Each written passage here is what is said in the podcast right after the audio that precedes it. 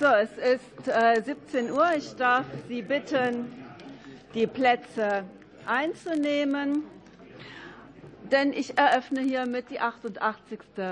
Sitzung des Rechtsausschusses des Deutschen Bundestages und begrüße ganz herzlich die Kollegen Abgeordneten. Ich begrüße die Sachverständigen hier im Saal sind Sie herzlich willkommen. Außerdem haben wir hier seitens des äh, BMJ Frau Unterabteilungsleiterin Dr. Parkuscher mit Verstärkung aus dem zuständigen Fachreferat. Wunderbar. Ähm, und wir haben Zuhörerinnen und Zuhörer auf der Bühne. Wir freuen uns über Ihr Interesse. Äh, zum Gegenstand der heutigen Sitzung. Hier geht es heute um einen Gesetzentwurf der Bundesregierung zur Zulassung virtueller Wohnungseigentümerversammlungen. Äh, es geht darum, äh, um die Erleichterung des Einsatzes von Steckersolargeräten und zur Übertragbarkeit beschränkter persönlicher Dienstbarkeiten für erneuerbare Energienanlagen. Durch den Gesetzentwurf soll eine Beschlusskompetenz der Wohnungseigentümer für virtuelle Wohnungseigentümerversammlungen geschaffen werden. Weiterhin soll unter anderem die Stromerzeugung durch Steckersolargeräte im Wohnungseigentumsrecht und im Mietrecht in den Katalog der sogenannten privilegierten Maßnahmen aufgenommen werden. Ebenfalls Gegenstand der heutigen Anhörung ist der Gesetzentwurf der Fraktion der CDU-CSU zum beschleunigten Ausbau von Balkonkraftwerken. Dieser zielt ebenfalls darauf ab, Ansprüche von Mietern und Eigentümern auf die Anbringung und Nutzung von Balkonkraftwerken zu schaffen. Ich habe noch einige Hinweise zum Verfahren. Zunächst starten wir mit den Sachverständigen. Sie haben jeweils Gelegenheit zu einer einleitenden Stellungnahme. Dafür haben Sie vier Minuten. Vier Minuten kann man auch auf dem Bildschirm dann rückwärts ablaufen sehen. Äh, ich glaube, 30 Sekunden vor Ablauf gibt es das erste akustische Signal. Aber dann haben Sie noch ein bisschen Zeit ähm, für, den, für das Ende Ihrer Stellungnahme. Wir machen das in alphabetischer Reihenfolge. Also bei Ihnen, Herr Dr. Elser, fängt äh, an und geht dann äh, bis zu Dr. Warnecke. Dann starten wir in die äh, Frage- und Antwortrunden. Die Kollegen wissen, in welchem Umfang Sie Gelegenheit haben zur Frage. Deshalb brauche ich das hier nicht ausführen. Und wir sammeln also die Fragen und dann gibt es Antwortrunden in gegengesetzter Reihenfolge. Da fängt also Herr Dr. Warnecke an. Herr Dr. Elzer kann, wenn er eine Frage hat, ähm, äh, als letzter antworten. Bei einer weiteren Fragerunde geht es dann wieder hin und her. Also, das brauchen wir nicht zu vertiefen. Ähm, genau, noch der Hinweis, die Sitzung ist öffentlich. Äh, wir werden übrigens auch gestreamt und anschließend wird die Aufzeichnung auch in der Mediathek des Bundestages weiter abrufbar äh, sein. Es wird außerdem ein Wortprotokoll erstellt und ich darf noch die Zuschauer bitten, keine Missfallens- oder Beifallsbekundungen zu machen. Das wäre hier unüblich. Und äh, im Zentrum steht jetzt, was die Sachverständigen uns sagen. Und dazu hat Herr Dr. Elser als erster das Wort.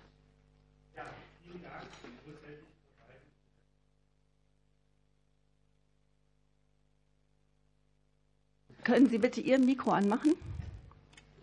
Klappt jetzt? Okay, dann fange ich nochmal von vorne an, wo ich behauptet habe, ich würde mich auf meine schriftliche Stellungnahme beziehen. Das tue ich hiermit nochmal. Ähm, und den Hinweis, dass ich mich auf zwei Punkte konzentrieren möchte. Punkt 1 ist äh, die geplante Änderung von 20 Absatz 2 Satz 1 Nummer 5, die Balkonkraftwerke. Diese Regelung hat einen Anspruch, eine Idee. Sie sagt, sie will einen Anspruch schaffen auf bauliche Veränderungen. Und darin liegt die Krux. Wenn man das machen will, müsste man vielleicht besser formulieren oder aber das konnotieren. Ich habe also grundsätzlich mit der Regelung überhaupt kein Problem. Ich unterstütze sie, fände es nur schöner, wenn man noch andere Formulierungen fände, um es stärker zu machen. Denn möglicherweise ist nicht jedes Balkonkraftwerk eine bauliche Veränderung. Wenn man sie aber fördern will, müsste man vielleicht noch andere Regelungen schaffen, um es zu unterstützen. Im Schwerpunkt möchte ich mich in meiner Stellungnahme, die ich hier mündlich halte, konzentrieren auf die virtuelle Eigentümerversammlung. Worum geht es nicht? Es geht nicht darum, es zu schaffen als Möglichkeit, dass Wohnungseigentümerinnen und Wohnungseigentümer online an einer Versammlung teilnehmen. Das erlaubt das Gesetz bereits jetzt, 23 Absatz 1 Satz 2. Es geht hierum, den Nachbarn zu zwingen, online teilzunehmen, ohne dass er die Wahl hätte, ob er in eine Versammlung gehen möchte oder sich online versammeln. Wenn man das zwingend für richtig erachtet, dann braucht man hierfür aus meiner Sicht Gründe. Ein Grund könnten die überbordenden Kosten sein. Dieses Argument scheint mir persönlich aber schwach zu sein. Die Kosten sind nicht zu hoch. Sie dürften höher sein als im Gesetzentwurf genannt. Sie sollten aber keinen Wohnungseigentümer überfordern. Das zweite Argument ist, dass es den Verwaltungen sicherlich erleichtern würde, solche Versammlungen zu organisieren und zu leiten. Ich finde das ein wichtiges Argument. Ohne Verwaltung geht es nicht. Dennoch ist die Frage, ob es reicht, den Verwaltungen das zu erleichtern, einen Teil der Wohnungseigentümer von der Möglichkeit, an einer Versammlung teilzunehmen, auszuschließen. Da bin ich skeptisch.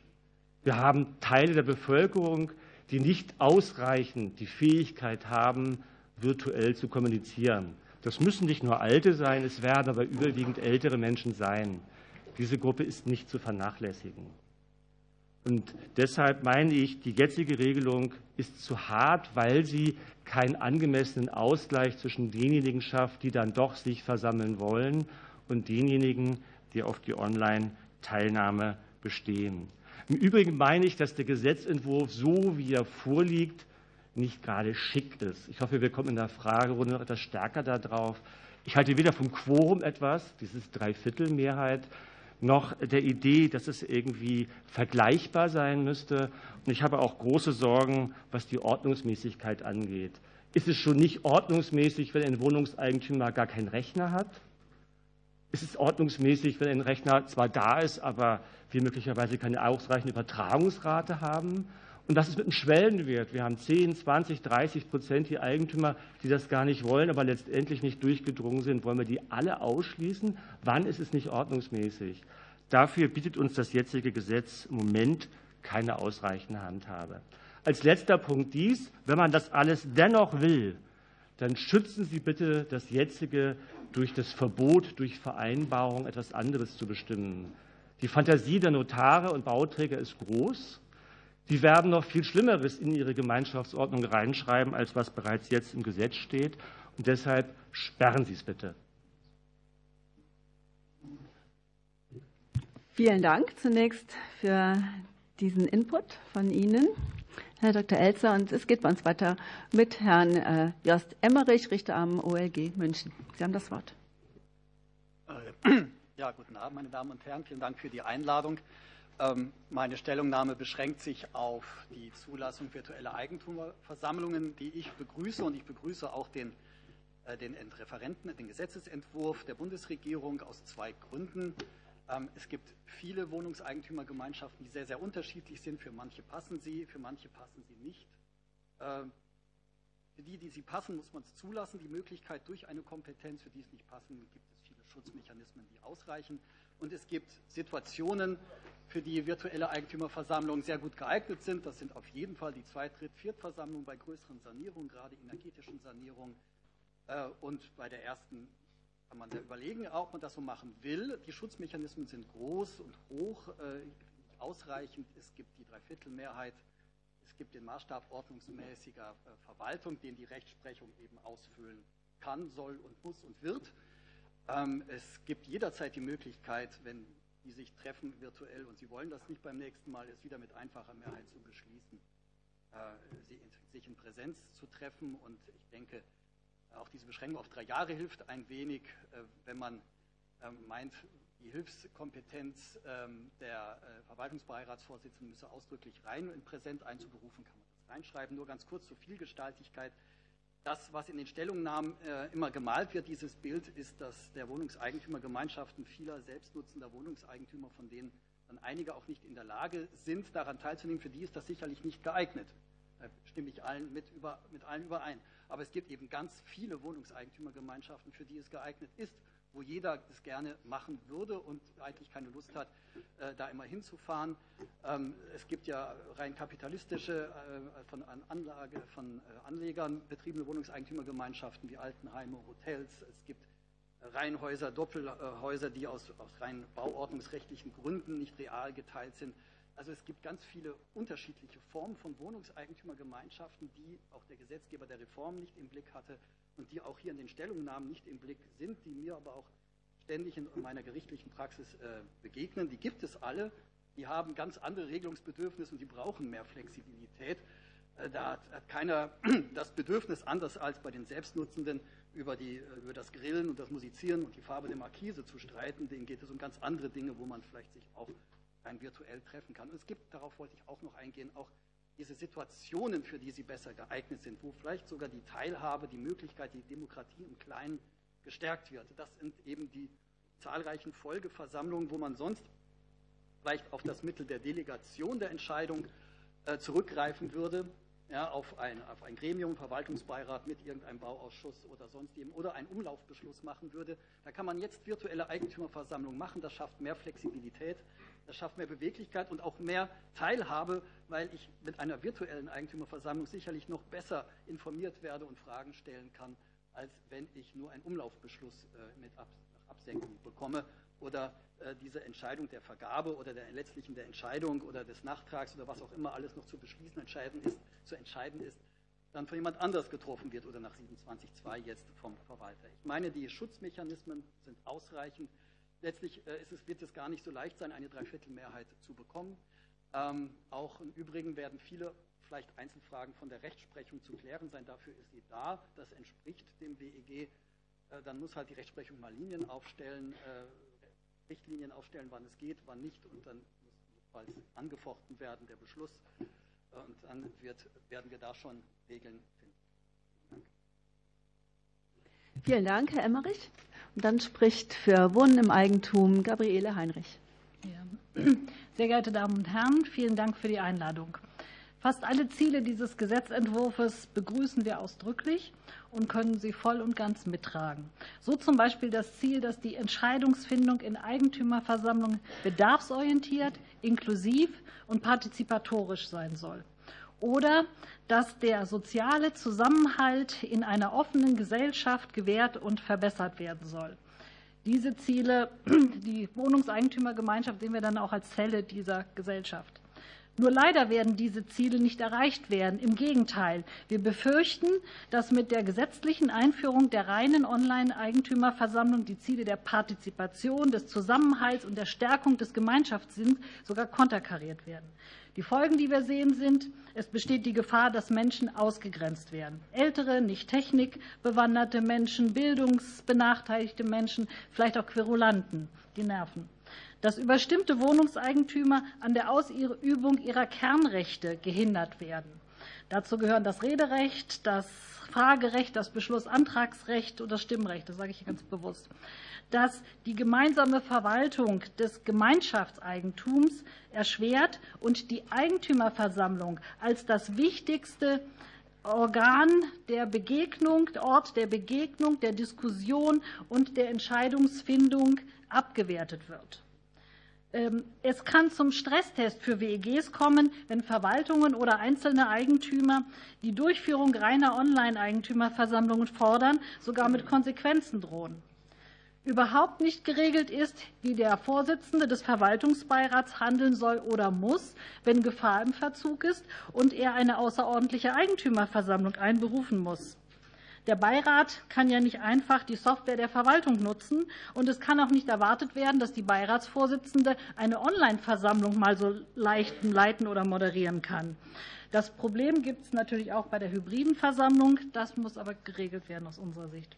Und dann noch etwas. Angesichts der Heizungsumstellungen und energetischen Gebäudesanierung ist der Gesprächsbedarf in WEGs so hoch wie nie. Also statt die Diskussion der Eigentümer miteinander zu befördern, ähm, steht zu befürchten, dass sie noch weiter verkürzt werden soll. Wir wollen kein Verwalterfernsehen. Viele dieser Argumente werden so oder ähnlich auch von anderen Verbänden vorgetragen, sei es von der BAXO, vom VZBV, vom äh, VDK, vom DAV, von der Seniorenunion der FDP und sogar von Verwalterverbänden, nämlich dem VDIV, auf dessen äh, Stellungnahme ich Sie besonders äh, hinweisen möchte, und teilweise auch dem BFW. Auch die beiden Autoren des ersten Gesetzentwurfs haben sich ja in einem Brief dagegen ausgesprochen. Wir fragen uns auch, worin der dringende Bedarf für die reine Online-Eigentümerversammlung so kurz nach der letzten Reform des Wohnungseigentumsgesetzes jetzt liegt. Der Gesetzentwurf gibt keine Auskunft über den Bedarf.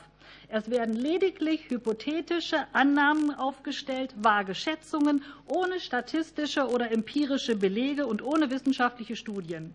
Daraus ist nur zu erkennen, über die Wohnungseigentümer ist kaum was bekannt und sie wurden auch nicht gefragt. Wenn es also keinen dringenden Bedarf gibt, also die Digitalisierung vorangebracht werden soll, dann sollten Alternativen angeboten werden. Und die gibt es ja. Es gibt ja die hybride Eigentümerversammlung schon jetzt, die genutzt werden kann. Aber man kann natürlich die Digitalisierung weiter fördern, indem man sagt, die einzelnen Wohnungseigentümer sollten einen Rechtsanspruch auf eine hybride Eigentümerversammlung bekommen. Mit der Eigentümer, hybriden Eigentümerversammlung wird keinem Wohnungseigentümer etwas weggenommen. Die Chance einer höheren Beteiligung an den Eigentümerversammlungen ist gegeben und gleichzeitig wird die Digitalisierung noch weiter gefördert. Diese Regelung begrüßen wir, würden wir begrüßen. Vielen Dank, Frau Heinrich. Dann hat das Wort Frau äh, Simone Herpich, Vorsitzende des Vereins Balkon Solar e.V. Danke, dass ich heute hier sprechen darf. Ich beschränke mich heute auf das Thema Balkonsolar. Über 100.000 Bürgerinnen und Bürger haben letztes Jahr eine Petition an den Bundestag unterzeichnet und Vereinfachungen für Stecker-Solargeräte gefordert. Und für all diese Menschen bin ich heute hier. Wir schätzen, dass es bereits um die 1,6 Millionen Anlagen in Deutschland gibt, also deutlich über 1 Gigawatt Peak installierte Leistung. Man sieht also, ein Stecker-Solargerät ist inzwischen eine absolut übliche Nutzung von einer Wohnung, so wie zum Beispiel ein Heizlüfter oder auch ein Toaster. Aus unserer langjährigen Arbeit zu Balkonsolar kann ich zwei ganz klare Aussagen treffen. Erstens, Balkonsolar ist sicher. Zweitens, Balkonsolar leistet einen erheblichen Beitrag zur Verringerung des persönlichen Strombezugs und führt uns damit auch in die Energiezukunft Deutschlands. Zum ersten Punkt, Balkon Solar ist sicher. Im Rahmen vom Normungsverfahren des VDE, wo unser Mitglied Christian Uffenhäusler auch dabei ist, wurde umfangreich die Sicherheit diskutiert. Und bisher ist bei den 1,6 Millionen Anlagen nichts passiert, kein Feuer, kein Runterfallen. Zum Thema Brandschutz generell bei Balkonsolaranlagen haben sich die Arbeitsgemeinschaft der Leiterinnen und Leiter der Berufsfeuerwehren und auch der Deutsche Feuerwehrverband letztes Jahr geäußert. Dem Fachausschuss sind keine brandschutztechnischen Probleme bekannt und sie haben keine Bedenken, solange der zweite Rettungsweg bestehen bleibt. Alle Teile vom Balkonkraftwerk sind isoliert und dadurch auch berührungssicher. Wir sollten hier also auf die Expertinnen und Experten hören vom Fach. Zum Thema Haftung runterfallen kann ich sagen, ähm, hier liegt uns ein juristisches Gutachten vor. Darin wird auch dargelegt, dass der Aufhänger haftet und nicht der Vermieter. Ähm, zum zweiten wichtigen Punkt. Äh, Balkon Solar leistet einen erheblichen Beitrag zur Verringerung vom ähm, persönlichen Strombezug und führt uns in die Energiezukunft Deutschlands. Ähm, es sind tatsächlich bis so um die 25 bis auch 30 Prozent Einsparungen möglich, immer je nachdem, wie das eigene Verhalten zu Hause ist, ob man den Strom auch wirklich gut dann nutzen kann, wenn die Sonne auch scheint. Ähm, Menschen tatsächlich akzeptieren dadurch die Energiewende viel, viel mehr. Das ist unsere Erfahrung, äh, weil sie selbst mitmachen können. Ähm, und es können eben viel mehr Menschen dadurch mitmachen, Mieterinnen und Mieter zum Beispiel, die bisher noch nicht teilnehmen konnten an der Energiewende und nicht immer nur die im Eigenheim, die sowieso schon eine Förderung für ihre Dachsolaranlage bekommen. Und das alles macht eben auch die Teilnahme ähm, an Mieterstromprojekten, am dringend notwendigen und äh, ja, am Energy Sharing, was auch kommen wird, was von der EU vorgegeben ist, ähm, also das Teilen von Strom in, Nachbarschaften und auch die ähm, ja, Mitgliedschaft in Bürgerenergiegenossenschaften viel, viel wahrscheinlicher. Außerdem ist es natürlich eine kostengünstige und nützliche Bildungsmaßnahme für unsere Energiezukunft in Deutschland. Ähm, man wird dadurch super gut vorbereitet, dann den Strom zu verbrauchen, wenn am meisten da ist. Das reduziert dann eben auch den nötigen Netzausbau in Deutschland. Also das ist Bildung, die macht Spaß, Bildung, die begreifbar ist im wahrsten Sinne des Wortes, Bildung, für, die auch für alle Seiten Geld spart und Bildung auch mit einem Skaleneffekt. Denn wer kann, der will danach nämlich auch mehr. Ähm, es gibt allerdings aus unserer Sicht noch Verbesserungsvorschläge, um auch Rechtssicherheit herzustellen und dann auch den Ausbau von Solargeräten zu beschleunigen. Dafür haben wir ergänzende Vorschläge zusammengetragen, ähm, wie zum Beispiel Änderungsvorschläge im Rechtsausschuss äh, und Ausschuss für Umwelt müssen ähm, übernommen werden und der, das Begleitdokument muss weiter detailliert werden. Vielen Dank. Vielen Dank, Frau Herpich. Es geht weiter mit Herrn Martin Kassler vom Verband der Immobilienverwalter Deutschland. Sie sind der Geschäftsführer und haben jetzt das Wort. Herzlichen Dank, Frau Vorsitzende. Der VDV begrüßt die Möglichkeit, zukünftig auch virtuelle Versammlungen als weitere Form neben der Hybrid- und der Präsenzversammlung zuzulassen. Viele weitere relevante Organisationen teilen unsere Auffassung, so unter anderem der Verband privater Bauherren, der kommunale genossenschaftliche. Pardon, äh, darf ich bitten, äh, das Handy da wegzutun und keine Aufnahmen zu machen? Ich habe anfangs gesagt, äh, dass alles gestreamt wird und hinterher auch in der Mediathek abzurufen ist. Da braucht man jetzt wirklich keine irritierenden eigenen Aufnahmen zu machen. Das ist hier untersagt, bitte. Ja? So, Herr Kassler kann jetzt. Ah ja, Frau Herr, ich mache das Mikro aus. Herr Kassler kann jetzt fortfahren und die Zeit wird Ihnen gut geschrieben. Super. Ähm, also, der Verband privater Bauherren stützt unsere Auffassung, der kommunale genossenschaftliche kirchliche Wohnungsverband GDW und auch die Bundesrechtsanwaltskammer. Bereits im Rahmen der WEG-Reform 2020 gab es zahlreiche Stimmen, die die Einführung der virtuellen Versammlung befürworteten. So unter anderem die heutigen Regierungsparteien Bündnis 90 Die Grünen und die FDP. Der vorliegende Entwurf ist aus unserer Sicht kurz, knapp und gut. Und er ist überfällig und beachtet, dass die virtuelle Versammlung hinsichtlich der Teilnahme und Rechteausübung mit einer Präsenzversammlung vergleichbar sein muss. Die Regelung zu den Stecker-Solargeräten tragen wir mit.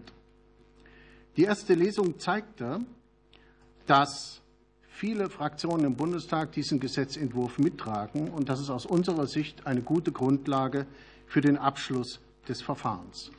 Auch die Stellungnahme des Parlamentarischen Beirats für nachhaltige Entwicklung ausdrücklich begrüßt die Einführung virtueller Versammlung. Ebenso kommt der Nationale Normkontrollrat zu der Einschätzung, Zitat, die Darstellung der Regelungsfolgen ist nachvollziehbar und methodengerecht. Der Nationale Normkontrollrat erhebt hiergegen im Rahmen seines gesetzlichen Auftrages keine Einwände. Bundesweit gibt es rund 10 Millionen Eigentumswohnungen.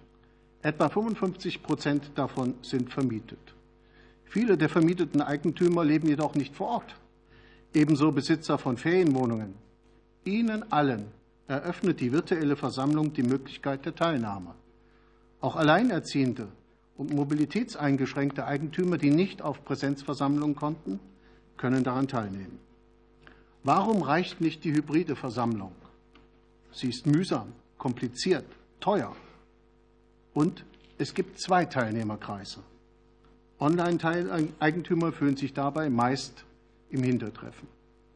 Gemeinschaften wehren sich auch mehrheitlich gegen diese Versammlung, weil mehr Technik, zusätzliche Versammlungsräume und mindestens zwei Mitarbeiter der Verwaltung nötig sind.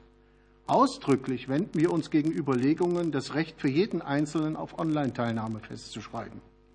Das ist einfach praxisfremd. Ergänzungsbedarf sehen wir an drei Stellen. Erstens, das 75-Prozent-Quorum ist zu hoch. Im Sinne der Systematik des WEG plädieren wir für eine einfache Mehrheit, so wie bei baulichen Veränderungen am Gemeinschaftseigentum. Zweitens, im Entwurf ist die Technologieoffenheit mehr herauszustellen. Die Begrenzung auf eine Zwei-Wege-Audio- und Videoverbindung in Echtzeit ist inkonsequent im Vergleich zur Durchführung einer hybriden Versammlung. Drittens. Nach wie vor müssen 100 Prozent aller Eigentümer ihre Zustimmung zu einem Umlaufbeschluss erteilen. Benötigt die Verwaltung schnelle Entscheidungen durch die WEG, sollte auf eine einfache Mehrheit abgestellt werden. Ausdrücklich wenden wir uns gegen die Meinung, dass ältere und technikferne Eigentümer vergessen werden. Niemand wird unbillig benachteiligt. Vertrauen wir doch auf eine ordnungsgemäße Verwaltung und auf die gerichtliche Kontrolle. Aber eines gehört auch zur Wahrheit. Der eklatante Fachkräftemangel in unseren Unternehmen. Ein Grund dafür lange Präsenzversammlungen am Abend und Regelungen zum Arbeitszeitgesetz. Die Folge, immer mehr Verwaltungen lehnen Gemeinschaften in der Praxis ab. Wollen Sie tatsächlich hier im Deutschen Bundestag, dass zukünftig eine große Anzahl von Gemeinschaften überhaupt nicht mehr abgeholt werden, wenn es darum geht, Gesetze im Wohngebäude umzusetzen? Und, das klang schon an, wo Gemeinschaften diese Möglichkeit in der Vergangenheit nicht hatten, zusammenzukommen während der Corona-Pandemie, konnten keine Beschlüsse getroffen werden und damit auch keine Förderprogramme in Anspruch genommen werden. Und jede WEG kann zurückkehren mit einem einfachen Beschluss. Vielen Dank, Herr Kassler. Äh, es geht weiter mit Frau Sabine Schurmann vom Deutschen Mieterbund. Sie haben das Guten Abend, sehr verehrte Damen und Herren. Vielen Dank für die Einladung. Der Deutsche Mieterbund begrüßt sehr, dass Mieterinnen und Mieter mit dem vorliegenden Gesetzentwurf der Zugang zu erneuerbaren Energien erleichtert werden soll und sie einen gesetzlich geregelten Anspruch auf Erlaubnis von Stecker-Solargeräten erhalten sollen. In Deutschland wohnen 53 Prozent aller Haushalte zur Miete. Mieterinnen und Mieter neben Wohnungseigentümern in den Ausbau erneuerbarer Energien mit einzubeziehen, dürfte also sinnvoll sein, um Schwung in die Nutzung von Solarenergie zu bekommen. Es entspricht dem Wunsch vieler Mieterinnen und Mieter, umweltbewusst zu wohnen.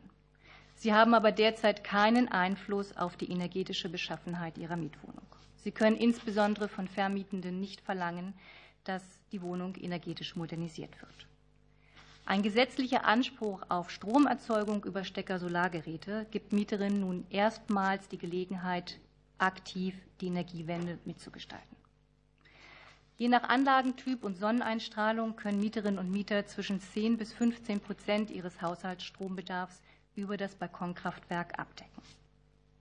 Die geplante Privilegierung von Stecker-Solargeräten ist also auch geeignet, steigende Strompreise mit abzufedern. Ein gesetzlich geregelter Anspruch auf Erlaubnis von Stecker-Solargeräten ist im Mietrecht richtig, aber auch wichtig. Denn die Erfahrungen aus der Praxis zeigen, dass es einen dringenden Bedarf an einem gesetzlich geregelten Erlaubnisanspruch gibt. Ein Balkonkraftwerk bedeutet im Regelfall eine bauliche Veränderung der Mietwohnung und bedarf damit der Erlaubnis des Vermietenden. Nach aktueller Rechtslage haben Mieterinnen und Mieter aber keinen Anspruch auf diese Erlaubnis. Ob Vermieter ein Balkonkraftwerk erlauben, steht in ihrem freien Ermessen. Sie können die Solaranlage ohne weiteres ablehnen oder die Erteilung der Erlaubnis an Bedingungen knüpfen, die vielfach überzogen sind. Aus der Praxis sind uns Beispiele bekannt, in denen Vermietende zur Auflage gemacht haben, Mieter sollten erstmal ein Brandschutzgutachten einholen oder die gesamte Hauselektrik des Gebäudes durch einen Sachverständigen überprüfen lassen. Oder sie machen zur Auflage, dass das Balkon Solaranlage im sichtgeschützten Bereich und damit außerhalb direkter Sonneneinstrahlung aufgestellt werden soll. Diese Hürden schrecken viele Mieterinnen und Mieter ab und machen Balkonkraftwerke für sie wirtschaftlich uninteressant. Ein gesetzlich geregelter Erlaubnisanspruch ist daher wichtig. Er bewirkt, dass Vermietende Balkonsolaranlagen nur noch ablehnen können, wenn die Maßnahme ihnen nicht zugemutet werden kann. Wann dies der Fall ist und welche Vorgaben Vermietende für die Umsetzung der Solaranlage festlegen dürfen, damit die Maßnahme für sie zumutbar wird, ist im Gesetz leider nicht näher bestimmt. Auch in der Gesetzesbegründung finden sich dazu keine Anhaltspunkte. Aus der Sicht des Deutschen Mieterbundes ist es erforderlich, die Kriterien für die praktische Umsetzung des Erlaubnisanspruchs näher zu bestimmen. Welche Vorgaben dürfen Vermietende machen und welche nicht? Anderenfalls besteht die Gefahr, dass die Vorschrift streitanfällig und mit erheblichen Unsicherheiten für Mietende verbunden ist. Vielen Dank. Vielen Dank, Frau Schurmann. Dann hat das Wort Rechtsanwalt Urs Taube. Sehr verehrte Frau Vorsitzende, sehr geehrte Damen und Herren, ich danke zunächst für die Einladung und für die Gelegenheit, hier eine Stellungnahme abgeben zu dürfen. Ich denke, hinsichtlich der Stecker-Solargeräte besteht eigentlich übergreifender Konsens, sodass ich mich hier auf die etwas schwierige und kontroversere Diskussion bezüglich der ähm, virtuellen oder rein virtuellen Eigentümerversammlungen beschränken möchte. Es war vorhin die Rede davon, dass es für diese Versammlungen in der Zukunft Richtlinien seitens der Rechtsprechung geben soll oder dass diese entwickelt werden sollen. Ich bin der Meinung, diese Richtlinien gibt es längst und seit Jahren. Ich habe in meiner Stellungnahme, in meiner schriftlichen Stellungnahme darauf Bezug genommen. Das ist einmal eine Entscheidung des Bundesgerichtshofs aus dem Jahr 2010 dass also grundsätzlich das Recht der Teilnahme an einer Eigentümerversammlung unentziehbar ist. Und die zweite Entscheidung des Bundesgerichtshofs stammt schon aus dem Jahr 1993, die besagt, dass also eine Wohnungseigentümer grundsätzlich nicht öffentlich stattfindet, weil die Eigentümer auf diese Art und Weise ihre Konflikte untereinander und fremd, äh, frei von fremden Einflüssen ausüben oder durchführen sollen. Beide elementaren Grundsätze, die seit Jahren in der Praxis gelten, sind hier ein bisschen in Gefahr. Das eine ist, dass hier Teilhabe entzogen werden könnte. Es ist richtig, dass de jure kein Entzug der Teilnahme und Teilhaberechte beabsichtigt sein soll. De facto wird es aber schon bei vielen Wohnungseigentümern darauf hinauslaufen. Und wenn man sagt, hier die Älteren und Benachteiligten oder Fremdsprachlichen oder wie auch immer Eigentümer seien hier also ohne weiteres heute schon in der Lage, daran teilzunehmen. Dann blicke ich in die Gesichter der Mandanten und der äh, Eigentümerinnen und Eigentümer, die ich in der Praxis berate, und ich sage nein. Mindestens 20, 30 Prozent, meine ich, sind nicht in der Lage, hier virtuellen Eigentümerversammlungen in der Form zu folgen. Es gibt Schwierigkeiten bei der Umsetzung der Technik. Es gibt ältere Menschen, die schon bei der Bedienung eines Handys oder eines Smartphones Schwierigkeiten haben, geschweige denn bei einem Computer mit einem Kamerasystem Teilnahme an virtuellen Versammlungen, wo ich möglicherweise nur in blinde Kacheln blicke, keine Interaktion haben kann mit meinen Gegenübern. Das Zweite, wenn das Bundesjustizministerium hier empfiehlt auf der Homepage, was macht jemand, der in, nicht in der Lage ist, ohne weiteres technisch daran teilzunehmen. Naja, dann geht zu euren Nachbarn, geht zu Familienangehörigen, geht zu Freundinnen und Freunden, die helfen euch dann schon bei der Versammlung. Gut, sage ich, dann habe ich die Problematik der Nichtöffentlichkeit oder der Öffentlichkeit. Ähm, es werden heute schon oder viele, viele Beschlüsse werden als anfechtbar einkassiert, weil sie eben nicht, nicht öffentlich stattgefunden haben, sondern weil fremde Personen an einer Versammlung teilgenommen haben. Das wird in Zukunft die Frage sein, wie stelle ich sicher, dass diese Bedingung, eine virtuelle Versammlung müsse in jedem Fall auch einer Präsenzveranstaltung entsprechen in Gestaltung und in der Ausübung der Rechte. Wie soll da der Verwalter das in Zukunft regeln oder kontrollieren? Also ich sehe da große Schwierigkeiten. Danke. Vielen Dank, Herr Taube. Dann geht es bei uns weiter mit Rechtsanwalt äh, Dr. Valentin Todorov von der Bundesrechtsanwaltskammer. Sie haben das Wort. Ja, vielen Dank. Ähm, hören Sie mich? Ja. Gut. Ja, vielen Dank. Also ähm, als Rechtsanwaltskammer Ausschuss Schuldrecht ähm, vertreten wir nicht Interessen äh, der Beteiligten da in diesen äh, Sachverhalten, sondern eher die Interessen der Praxis. Also was ist das anwendbar, äh, ist das umsetzbar, ist das klar, ist die Regelung streitvermeidend, wertungswidersprüchlich oder eben gerade nicht wertungswidersprüchlich. Das ist unser Fokus. Ähm, vor diesem Hintergrund ähm, die Stellungnahme zu den ähm, Solar-Thematik.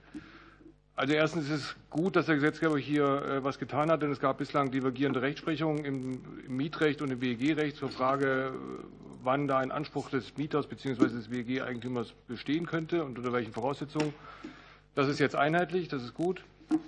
Ähm, die, für uns ist auch aus der Praxis wichtig, dass es dann eine, irgendwie ein, eine Verfahrensvorschrift oder einen Kanal gibt, unter dem die Interessenabwägung stattfinden kann. Das ist hier der Fall in Mietrecht im, in dem Zumutbarkeits- Unzumutbarkeitseinwand des Vermieters bei 554 Absatz, 2, äh, Absatz 1 Satz 2 oder ordnungsgemäße Verwaltung als Schranke im, für die Ausübungsgestaltung der WEG in Paragraph, äh, wo ist es 20, ne, ähm, der äh, WEG. So, das ist die Frage aus der Praxis dann immer, kann man sowas genauer machen irgendwie? Unzumutbarkeit kann man genauer machen, was ordnungsgemäße Verwaltung? Wir glauben es eigentlich nach Diskussion nicht. Ne? Also die, die, die Anliegen, dass es möglichst, was das Balkonsolarverband vorgebracht hat, dass es möglichst erleichtert werden soll, ist jedenfalls im Mietrecht gegeben, meinen wir dadurch, dass der Grundsatz ist Anspruch und der Ausnahme ist, der Vermieter muss also einwenden, das ist unzumutbar. Ne? Er muss das darlegen, er muss das irgendwie sagen können.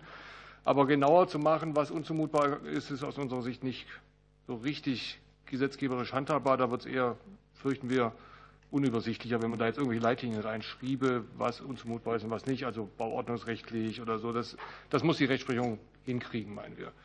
Ähm, die, äh, zur virtuellen ähm, Eigentümerversammlung. Ähm, haben wir über den Minderheitenschutz bzw. die 25 Prozent äh, viel diskutiert im Ausschuss, ob das für die zumutbar ist. Gab es unterschiedliche Meinungen. Es ist auch nicht genau das, wofür wir unsere Kompetenz haben, würde ich sagen. Es ist jedenfalls aus Praktikersicht gibt es eine Lösung, nämlich die Vertretung. Äh, ne, auch die, die nicht in der Lage sind, virtuell ein, also nicht einen Online-Zugang irgendwie bewerkstelligen, haben zumindest, im Gesetz gibt es eine Möglichkeit, sie sind nicht ausgeschlossen. Ob die nun gleichrangig ist, will ich nicht, ähm, will ich gar nicht bewerten können. Also der Ausschuss meinte jedenfalls, ist es in der Mehrheit, dass es schon zumutbar ist für diejenigen, die das tatsächlich kein Internet haben, dass es zumindest nicht diese, diesen Ausweg gibt gegenüber den Vorteilen, die diese digitale Versammlung doch bringt, was die Kosten angeht etc. Ähm, ich will noch einen Satz sagen zu den Dienstbarkeiten. Äh, da gab es, das begrüßen wir alles natürlich, äh, es gab einen Einwand des Bundesrates, meine ich, dass Nebenanlagen, also in Wegerechte auf einem Grundstück daneben, äh, dazu dienen, zum Beispiel zur Wartung auf die, an, diese, an, diesen, an diese Anlage ranzukommen, dass die von der Regelung, dass, es, also dass die Übertragbarkeit hier privilegiert wird, nicht erfasst wären. Ne? Der hat, außerdem gab es den Einwand des Bundesrates, dass auch so Unterlassungsdienstbarkeiten und so nicht erfasst werden. Da hat die Bundesregierung geantwortet, doch, die seien doch schon vom Wortlaut und so erfasst. Das mag auch sein, ja, aber ich meine, dass bei so Anlagen vielleicht noch mal einmal darüber nachgedacht wird, ob Anlagen, die auf benachbarten Grundstücken liegen, tatsächlich auch privilegiert sind. Nach, wenn ich den Wortlaut jetzt der Norm so lese, wohl nicht. Ähm, was dann wiederum die hergebrachten Verfahren und so und etwas Umständlichkeiten mit sich bringen würde, damit diese Wegerechte auch mit übertragen werden können. Ja, vielen Dank, Herr Dr. Todorow. Dann hat das Wort Dr. Kai Warnecke von Haus und Grund. Vielen Dank, Frau Vorsitzende, sehr geehrte Damen und Herren Abgeordnete. Zu den einzelnen Teilen. Ähm, als erstes die Stecker-Solargeräte. Ähm, dass dort sowohl von der Regierung als auch von der Opposition ein Vorschlag auf dem Tisch liegt, begrüßen wir. Ähm, das ist, glaube ich, das richtige Signal. Wir äh, denken, dass allerdings diese Stecker Solargeräte glaube, Frau Herpich sagte das so schön, äh, eher Mut machen, an der Energiewende teilzunehmen. Die technischen Tests, die wir gelesen haben, lassen uns erstmal nicht vermuten, dass man damit die Energiewende nur mit diesen Stecker-Solargeräten in Deutschland auch tatsächlich ähm, vollziehen kann. Aber es ist eben ein Symbol. Äh, vor dem Hintergrund äh, sei gesagt, dass wir es begrüßen würden, äh, wenn die Regierung sich durchringen kann, den Vorschlag der CDU-CSU-Bundestagsfraktion noch aufzugreifen und den Anbau an selbstgenutzte Terrassen oder Balkone zu beschränken. Das ist zwar, wenn man genau darüber nachdenkt, eigentlich eine Selbstverständlichkeit, ähm, nicht aber an Wohnungseigentümergemeinschaften. Da ist alles, was nicht unbedingt selbstverständlich ist dann doch die Regel. Insofern äh, wäre diese Klarstellung, die es äh, wäre, tatsächlich sehr hilfreich, wenn die Regierung sich dazu durchringen könnte, der Opposition in dem Punkt zu folgen. Zum Zweiten würden wir uns sehr freuen, äh, wenn der 554 noch ein bisschen mehr an die Möglichkeiten des 20 ähm, Absatz 2 Satz 2 WEG angeglichen werden könnte. Ein altes Problem und ein altes Dilemma, dass Vermieter zu Dingen über die WEG, von der WEG gezwungen werden können, die sie gegenüber dem Mieter nicht durchsetzen können, beziehungsweise dass ein Mieter einen Anspruch hat, äh, der in Konflikt mit der Beschlusslage in der WEG geht. Eine WEG könnte ja ohne Probleme über 20 Absatz 2 Satz 2 ähm, Vorgaben über die Art der Balkonkraftwerke machen. Äh, dem könnte sich nach der jetzigen, nach der jetzigen Konstruktion des 554 ähm, der Mieter aber könnte das aber tapfer ignorieren und dem Vermieter dann sagen, ist dein Problem, wie du es deiner WEG erklärst. Also Synchronisation von Wohnungseigentumsrecht und Mietrecht wäre das A und O. Betrifft nicht nur diesen Fall, gibt es viele Fälle. Stichwort Haustiere wäre sicherlich mal eine interessante Aufgabe für den Gesetzgeber. Interessant ist das Stichwort Skaleneffekt, kam auch von Frau Herpich. Wir stellen uns die Frage, warum der nächste Schritt mehr Solar auf die Dächer zu bringen, nämlich Mieterstrom für private Vermieter auf den Weg zu bringen, von der Bundesregierung in diesem Zusammenhang nicht angegangen wird. Denn große Solaranlagen auf den Dächern wären eigentlich das, was wir uns wünschen würden, damit der Strom dann an die Mieterinnen und Mieter geliefert werden kann. Ein Wort zum Thema virtuelle Versammlung. Ähm, wir glauben hier in der Tat, die Zeit ist leider noch nicht ganz reif. Der Hauptgrund für rein virtuelle Versammlungen ist der Hinweis, dass hybride Versammlungen zu teuer sind. Ich habe hier eben gerade mal rumgeguckt. Fast jeder von uns hat zwei mobile Endgeräte dabei. Das heißt, jeder von uns könnte in einer Eigentümerversammlung, die hier gerade stattfindet, noch einen weiteren Eigentümer an ein eigenes mobiles Endgerät mit ransetzen. Und ohne viele technische Probleme könnte also die doppelte Anzahl an Personen an individuellen Endgeräten an einer hybriden Eigentümerversammlung teilnehmen. Es wäre schlicht kein Problem. Deswegen glauben wir, dass der Vorschlag des Bundesrates die Hürden für die rein virtuelle Eigentümerversammlung aus den schon hier angesprochenen Gründen des de facto Ausschlusses ähm, derzeit der Bundesratsvorschluss der richtige äh, oder der Vorschlag mit der Einstimmigkeit äh, der richtige wäre. Das macht oder wird sicherlich in wenigen Jahren dann noch mal äh, etwas anders sein. Es ist ja weiterhin so, dass Eigentümer eben nicht 18 Jahre alt sind, sondern eher umgekehrt 81. Und äh, das bedeutet eben, dass die technische Affinität vielleicht noch hoch ist, aber die Umsetzbarkeit im Alter eben schwieriger wird. Last but not least noch ein Hinweis zur Übertragbarkeit beschränkt persönlicher Dienstbarkeiten. Ähm, das ist schon ein schwerer Eingriff aus unserer Sicht mit Blick auf das Grundbuch. Und wir würden uns sehr freuen, äh, wenn hier zumindest eine Ausgleichszahlung bei denjenigen möglich ist, die eben eine äh, ja, Nichtübertragbarkeit haben eintragen lassen. Ähm, das wäre ein Signal, denn hier wird ja klar gegen deren Willen gehandelt und das Grundbuch und das Grundstück ist äh, elementar. Vielen Dank. Vielen Dank für die Eingangsstatements. Wir starten dann jetzt mit der Fragerunde und als erste hat sich gemeldet Kollegin Willkommen. Auch diesmal wieder die erste. Ja, danke, äh, Frau Vorsitzende. Ähm, allen Sachverständigen möchte ich auch erstmal für ihre Stellungnahmen danken. Ähm, das waren jetzt sehr, teilweise sehr, sehr gegensätzliche ähm, Standpunkte. Deswegen habe ich zwei Fragen an den ähm, Herrn äh, Emmerich, ähm, die sich vor allem halt auch so ein bisschen auf die Einordnung dessen, was wir gehört haben, beziehen. Sie haben ja als Richter ja viel Erfahrung gemacht mit sowohl Präsenzversammlungen als jetzt auch mit den hybriden ähm, Veranstaltungsmöglichkeiten. Ähm, wir haben den ähm, Sachverständigen Taube eben gehört, der schätzt, so 20 bis 30 Prozent seien äh, nicht teilnahmefähig. Jetzt ist natürlich dann die Frage, ähm, wenn dann aber andererseits halt 70 bis 80 Prozent daran teilnehmen. Und meine Erfahrung setzt sich damit, dass aktuell in den ganzen Präsenzveranstaltungen immer nur eine Handvoll Eigentümer da tatsächlich sitzen, also wenige von vielen. Ähm, wie würden Sie das dann einschätzen mit ähm, aufgrund Ihrer Erfahrung mit den bisherigen Formaten, wie sich dann das dann halt mit den rein digitalen Versammlungen verhält, ob wir sogar vielleicht sogar ein bisschen mehr Rechtssicherheit bekommen aufgrund höherer Teilnahme? Ähm, und die zweite Frage, ähm, zielt jetzt auf das Thema mit dem Quorum ab. Ähm, wenn man das eingangs von Herrn Dr. Elser gehört hat und von der Frau Heinrich, da sind ja die, ähm, das Quorum, die Hürden dafür eigentlich zu niedrig, die Dreiviertelmehrheit. Äh, Herr Kassler, ist es zu hoch. Ähm, wie würden Sie das jetzt einordnen und halten Sie halt Minderheiten jetzt für hinreichend geschützt? Und ähm, ja. Vielen Dank, Frau Willkommen. Dann hat das Wort Dr. Lutschak. Vielen Dank, Frau Vorsitzende. Ich würde gerne zwei Fragen an Herrn Kassler äh, richten zur Eigentümerversammlung. Wir haben ja in der Tat sehr gegensätzliche Stellungnahmen äh, gehört, wenn es um die Frage geht, was wird eigentlich das Ergebnis von reinen Online-Eigentümerversammlungen sein? Werden da wirklich Menschen ausgeschlossen?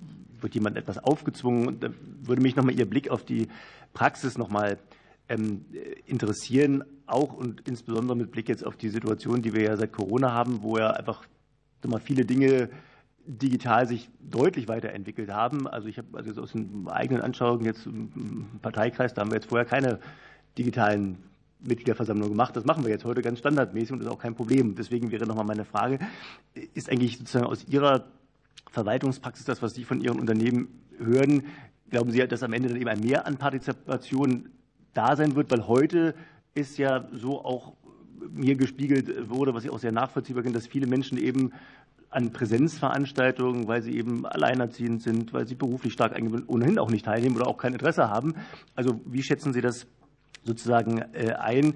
Ist eigentlich eine Online-Versammlung ein, ein Mehr und auch insbesondere auch ein Mehr gegenüber einer hybriden Veranstaltung, weil Sie haben die Kosten angesprochen und die unterschiedlichen Gruppen, äh, die sich dort äh, bilden.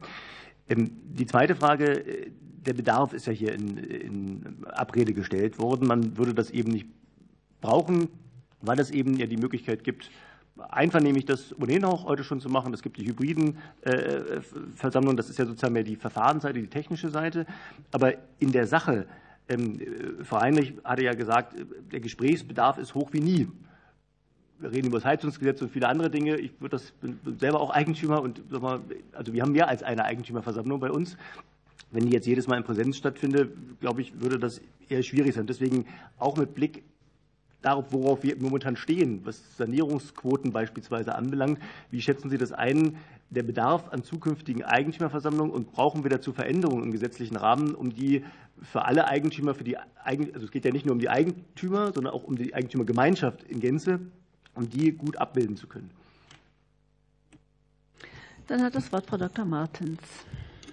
Vielen Dank, Frau Vorsitzende. Vielen Dank auch an die Sachverständigen für die Stellungnahmen. Ähm, ich habe zwei Nachfragen dazu. Die erste richtet sich an Frau Heinrich.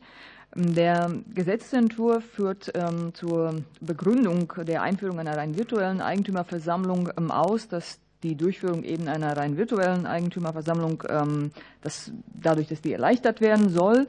Ähm, Wohnen im Eigentum ist ja einer der größten ähm, Verbraucherverbände für, für Wohnungseigentümer in Deutschland. Und ich wollte Sie deshalb fragen, ob Sie das bestätigen können, dass ähm, der Bedarf der Eigentümer nach einer rein virtuellen Versammlung an Sie herangetragen worden ist. Also ob Sie sozusagen empirisch bestätigen können, dass die Eigentümer eben eine rein virtuelle Versammlung wünschen oder die Ermöglichung dieser wünschen. Und meine zweite Frage richtet sich an Frau Schurmann. Äh, mit der Änderung des Paragraphen 554 BGB soll die Nutzung solarer Energie bzw. die Nutzung von Balkonkraftwerken für die Mieterinnen und Mieter vereinfacht werden. Sie haben ja auch ausgeführt, warum das aus Ihrer Sicht auch ähm, nötig ist. Äh, welchen weiteren Bedarf an Rechtssicherheit sehen Sie, um die Nutzung für Mieterinnen und Mieter auch in der Praxis wirklich attraktiv zu machen, damit es nicht nur bei dem ähm, Ob äh, bleibt, was Sie ermöglichen würden, sondern auch das äh, Wie. Also wie soll das ausgestaltet werden, damit die Mieterinnen und Mieter in der Praxis wirklich davon auch Gebrauch machen würden. Vielen Dank. Die nächste Frage stellt Kollegin Bayram.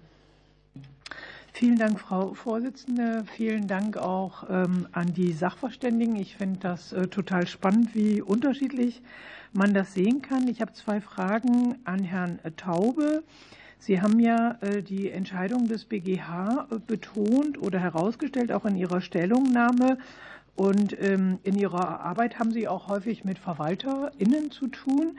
Und eigentlich sage ich mal, aus der Sicht des Gesetzgebers wollen wir ja Regelungen schaffen, die einmal anwendbar sind und die den Menschen helfen. Also allen, die daran beteiligt sind, das heißt den Mieterinnen, den Eigentümerinnen, den VerwalterInnen. Und ähm, deswegen meine Frage, wie ist in Ihrer Erfahrung nach hm, die Meinung von den Verwalterinnen zu der geplanten Reform, insbesondere in Bezug auf die virtuelle Eigentümerinnenversammlung?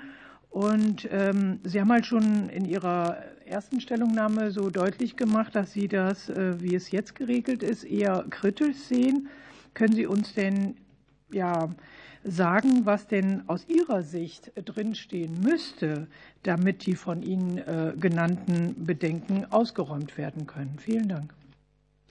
Vielen Dank. Dann hat das Wort Carsten Müller. Vielen Dank, Frau Vorsitzende. Ich hätte zunächst eine Frage an Herrn Kassler.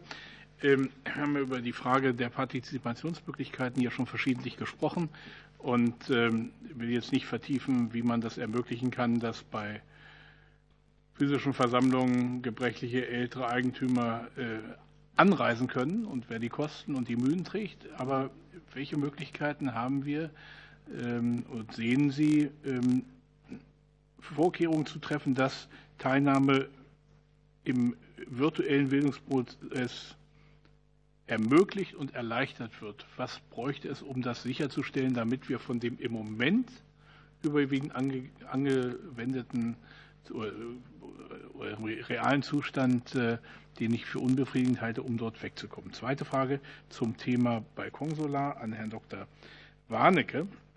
Anders als 20 Absatz 2, Satz 2 WEG sieht 554 BGB ja nicht vor, dass die Vermieter auf die Art und Weise des Einbaus der Stecker- oder Solargeräte Einfluss nehmen äh, können und bestimmte Technologien vorschreiben können. Was ist aus Ihrer Sicht insofern sinnvoll, wenn wir uns nur auf diese offensichtliche Inkongruenz bei diesem Punkt beschränken? Was müsste passieren? Das Wort hat Kollege Rinkert. Ja, Frau Vorsitzende, vielen Dank.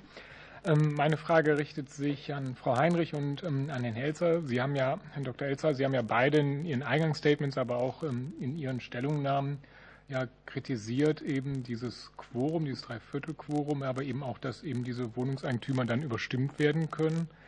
Ähm, warum ist aus Ihrer Sicht die Unterstützung oder Vertretung von Personen mit geringen Digitalkompetenzen durch Freunde oder Verwandte eben keine ausreichende Alternative aus Ihrer Sicht? Und was wäre denn stattdessen eine Alternative für einen angemessenen Ausgleich zwischen denjenigen Wohnungseigentümern, die rein digital teilnehmen möchten, aber auch denjenigen, die eben eine präsente Teilnahme sehr wichtig ist? Und den Abschluss in dieser Runde macht Dr. Plum. Vielen Dank, Frau Vorsitzende. Ich möchte auch mit zwei Fragen noch mal das Thema Stecker-Solargeräte bzw. Balkonkraftwerke aufgreifen. Die erste Frage würde ich gerne richten an Herrn Dr. Todorov.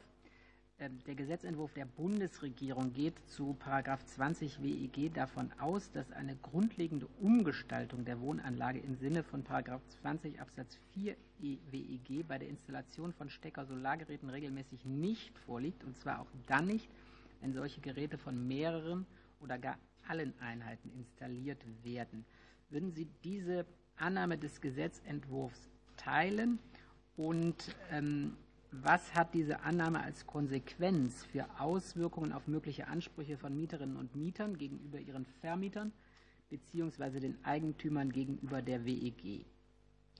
Zweite Frage würde ich gerne richten an Herrn Dr. Warnecke. Ähm, wird bei den Eigentümerinteressen hinsichtlich der Veränderung des äußeren Erscheinungsbilds ausreichend dem äußeren, äh, wird den Eigentümerinteressen hinsichtlich bei der Veränderung des äußeren Erscheinungsbilds ausreichend Rechnung getragen, wenn bauliche Änderungen jetzt dem Mehrheitsprinzip unterliegen und nicht durch Beschluss aller Eigentümer beschlossen werden können? Und ähm, muss solchen privilegierten Maßnahmen dann regelmäßig zugestimmt werden?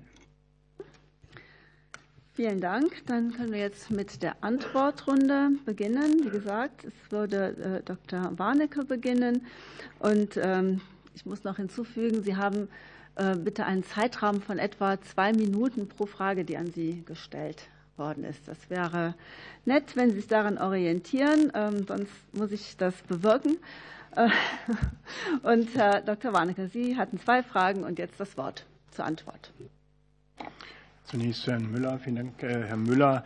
Ähm, in der Tat ist es derzeit so, dass die äh, Eigentümergemeinschaft die Möglichkeit hat, mit Blick auf das äußere Erscheinungsbild einer Immobilie nach 20 äh, Absatz 2 Satz 2 ähm, Vorgaben zur Art und Weise der Ausführung festzulegen. An die müsste sich dann der einzelne Wohnungseigentümer halten. So wie wir die Änderung des 554 wie vorgeschlagen verstehen, hat der Eigentümer jedoch keine Möglichkeit, einem Mieter genau diese Vorgaben, die die WEG gemacht hat, mit auf den Weg zu geben, weil eben nach dem vorgeschlagenen äh, Entwurf der Mieter selbst das Stecker-Solargerät aussuchen kann, was erstmal nachvollziehbar ist. Ähm, ich würde mich hier jetzt noch nicht mal hinstellen und sagen, es muss so sein, dass der Mieter der WEG folgen muss. Kann auch umgekehrt sein. Das Entscheidende ist nur, dass der einzelne Wohnungseigentümer aufgerieben wird zwischen der WEG einerseits und dem Mieter andererseits. Und er kann im Prinzip nur zwischen Pest und Cholera wählen. Entweder er hat einen unzufriedenen Mieter, der sagt, was machst du mir hier Vorgaben, warum grätschst du mir da rein? Oder aber er trägt einen ersten Konflikt in die WEG hinein. Und ähm, davon, das ist das Grauen für die Verwalter, da lebt der eine oder andere Fachanwalt von, wenn man dann erstmal ähm, so ein bisschen äh, Unruhe in der WEG drin hat und der Erste unzufrieden ist und man sich an dem Balkonkraftwerk abgestritten hat, äh, dann endet das mit Streitigkeiten über die Balkonbepflanzung und die Schuhe im Hausflur und allem möglichen weiteren. Und deswegen ist es ein grundsätzliches Anliegen, das wir haben, dass es da einfach kein Auseinanderklaffen äh, der Rechtssituation gibt, die vermietende Einzeleigentümer in eine Situation bringen, die sie selbst nicht lösen können.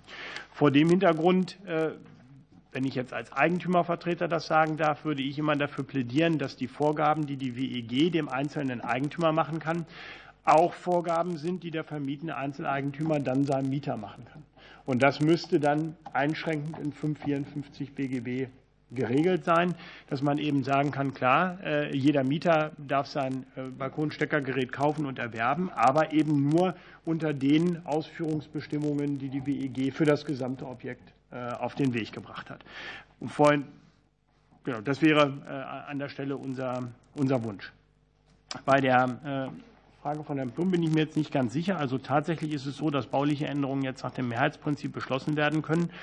Und äh, ja, privilegierten Maßnahmen muss zugestimmt werden. Das ist die aktuelle Gesetzeslage und nach meinem Verständnis soll daran jetzt aktuell auch nichts geändert werden.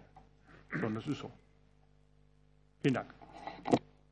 Ja, vielen Dank. Dann hat Herr Dr. Todorov äh, ebenfalls Gelegenheit zur Antwort auf Dr. Plum. Zwei Minuten. Ja, vielen Dank für die Frage. Ähm, die Frage war, ob äh, Betrag 20 Absatz 4 WEG, also grundlegende Umgestaltung, ob das wie in dem Gesetzentwurf äh, beschrieben wohl immer oder in der Regel nicht der Fall sei. Ob das nach meiner Beobachtung stimmt oder aus der Beobachtung aus der Praxis stimmt, nach der Beobachtung ja, ich würde sagen, das stimmt. In der Regel ist das keine grundlegende Umgestaltung grundlegende Umgestaltung, wenn man das mal so vom Baurecht oder vom Architektenrecht her sieht, äh, wird man bei Anlagen, die von außen angebracht werden, an ein Gebäude wohl nicht annehmen können. Ähm, das Gebäude wird auch nicht seiner Funktionsweise völlig verändert oder seiner ähm, sonstigen, also die, man muss nicht die ganze Haustechnik umplanen, so, soweit ich das jedenfalls äh, verstehe.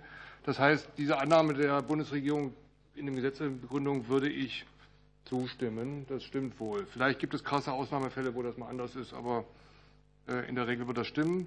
Was folgt daraus, war die zweite Frage, die dazu gehörte, für den Anspruch des Mieters ähm, gegen den Vermieter auf, auf Zustimmung zu einer solchen Anlage ähm, oder auf Anbringung einer solchen Anlage. Naja, dass der Vermieter jedenfalls nicht entgegenhalten kann, dass das ihm WEG-rechtlich nicht äh, zuzumuten sei, wegen, also im Rahmen von 554 Absatz 1 Satz 2, weil das zu einer grundlegenden Umgestaltung führe und er deswegen das nicht durchkriege, WEG-rechtlich. Dieser Einwand wird ihm wohl von vornherein in aller Regel abgeschnitten sein.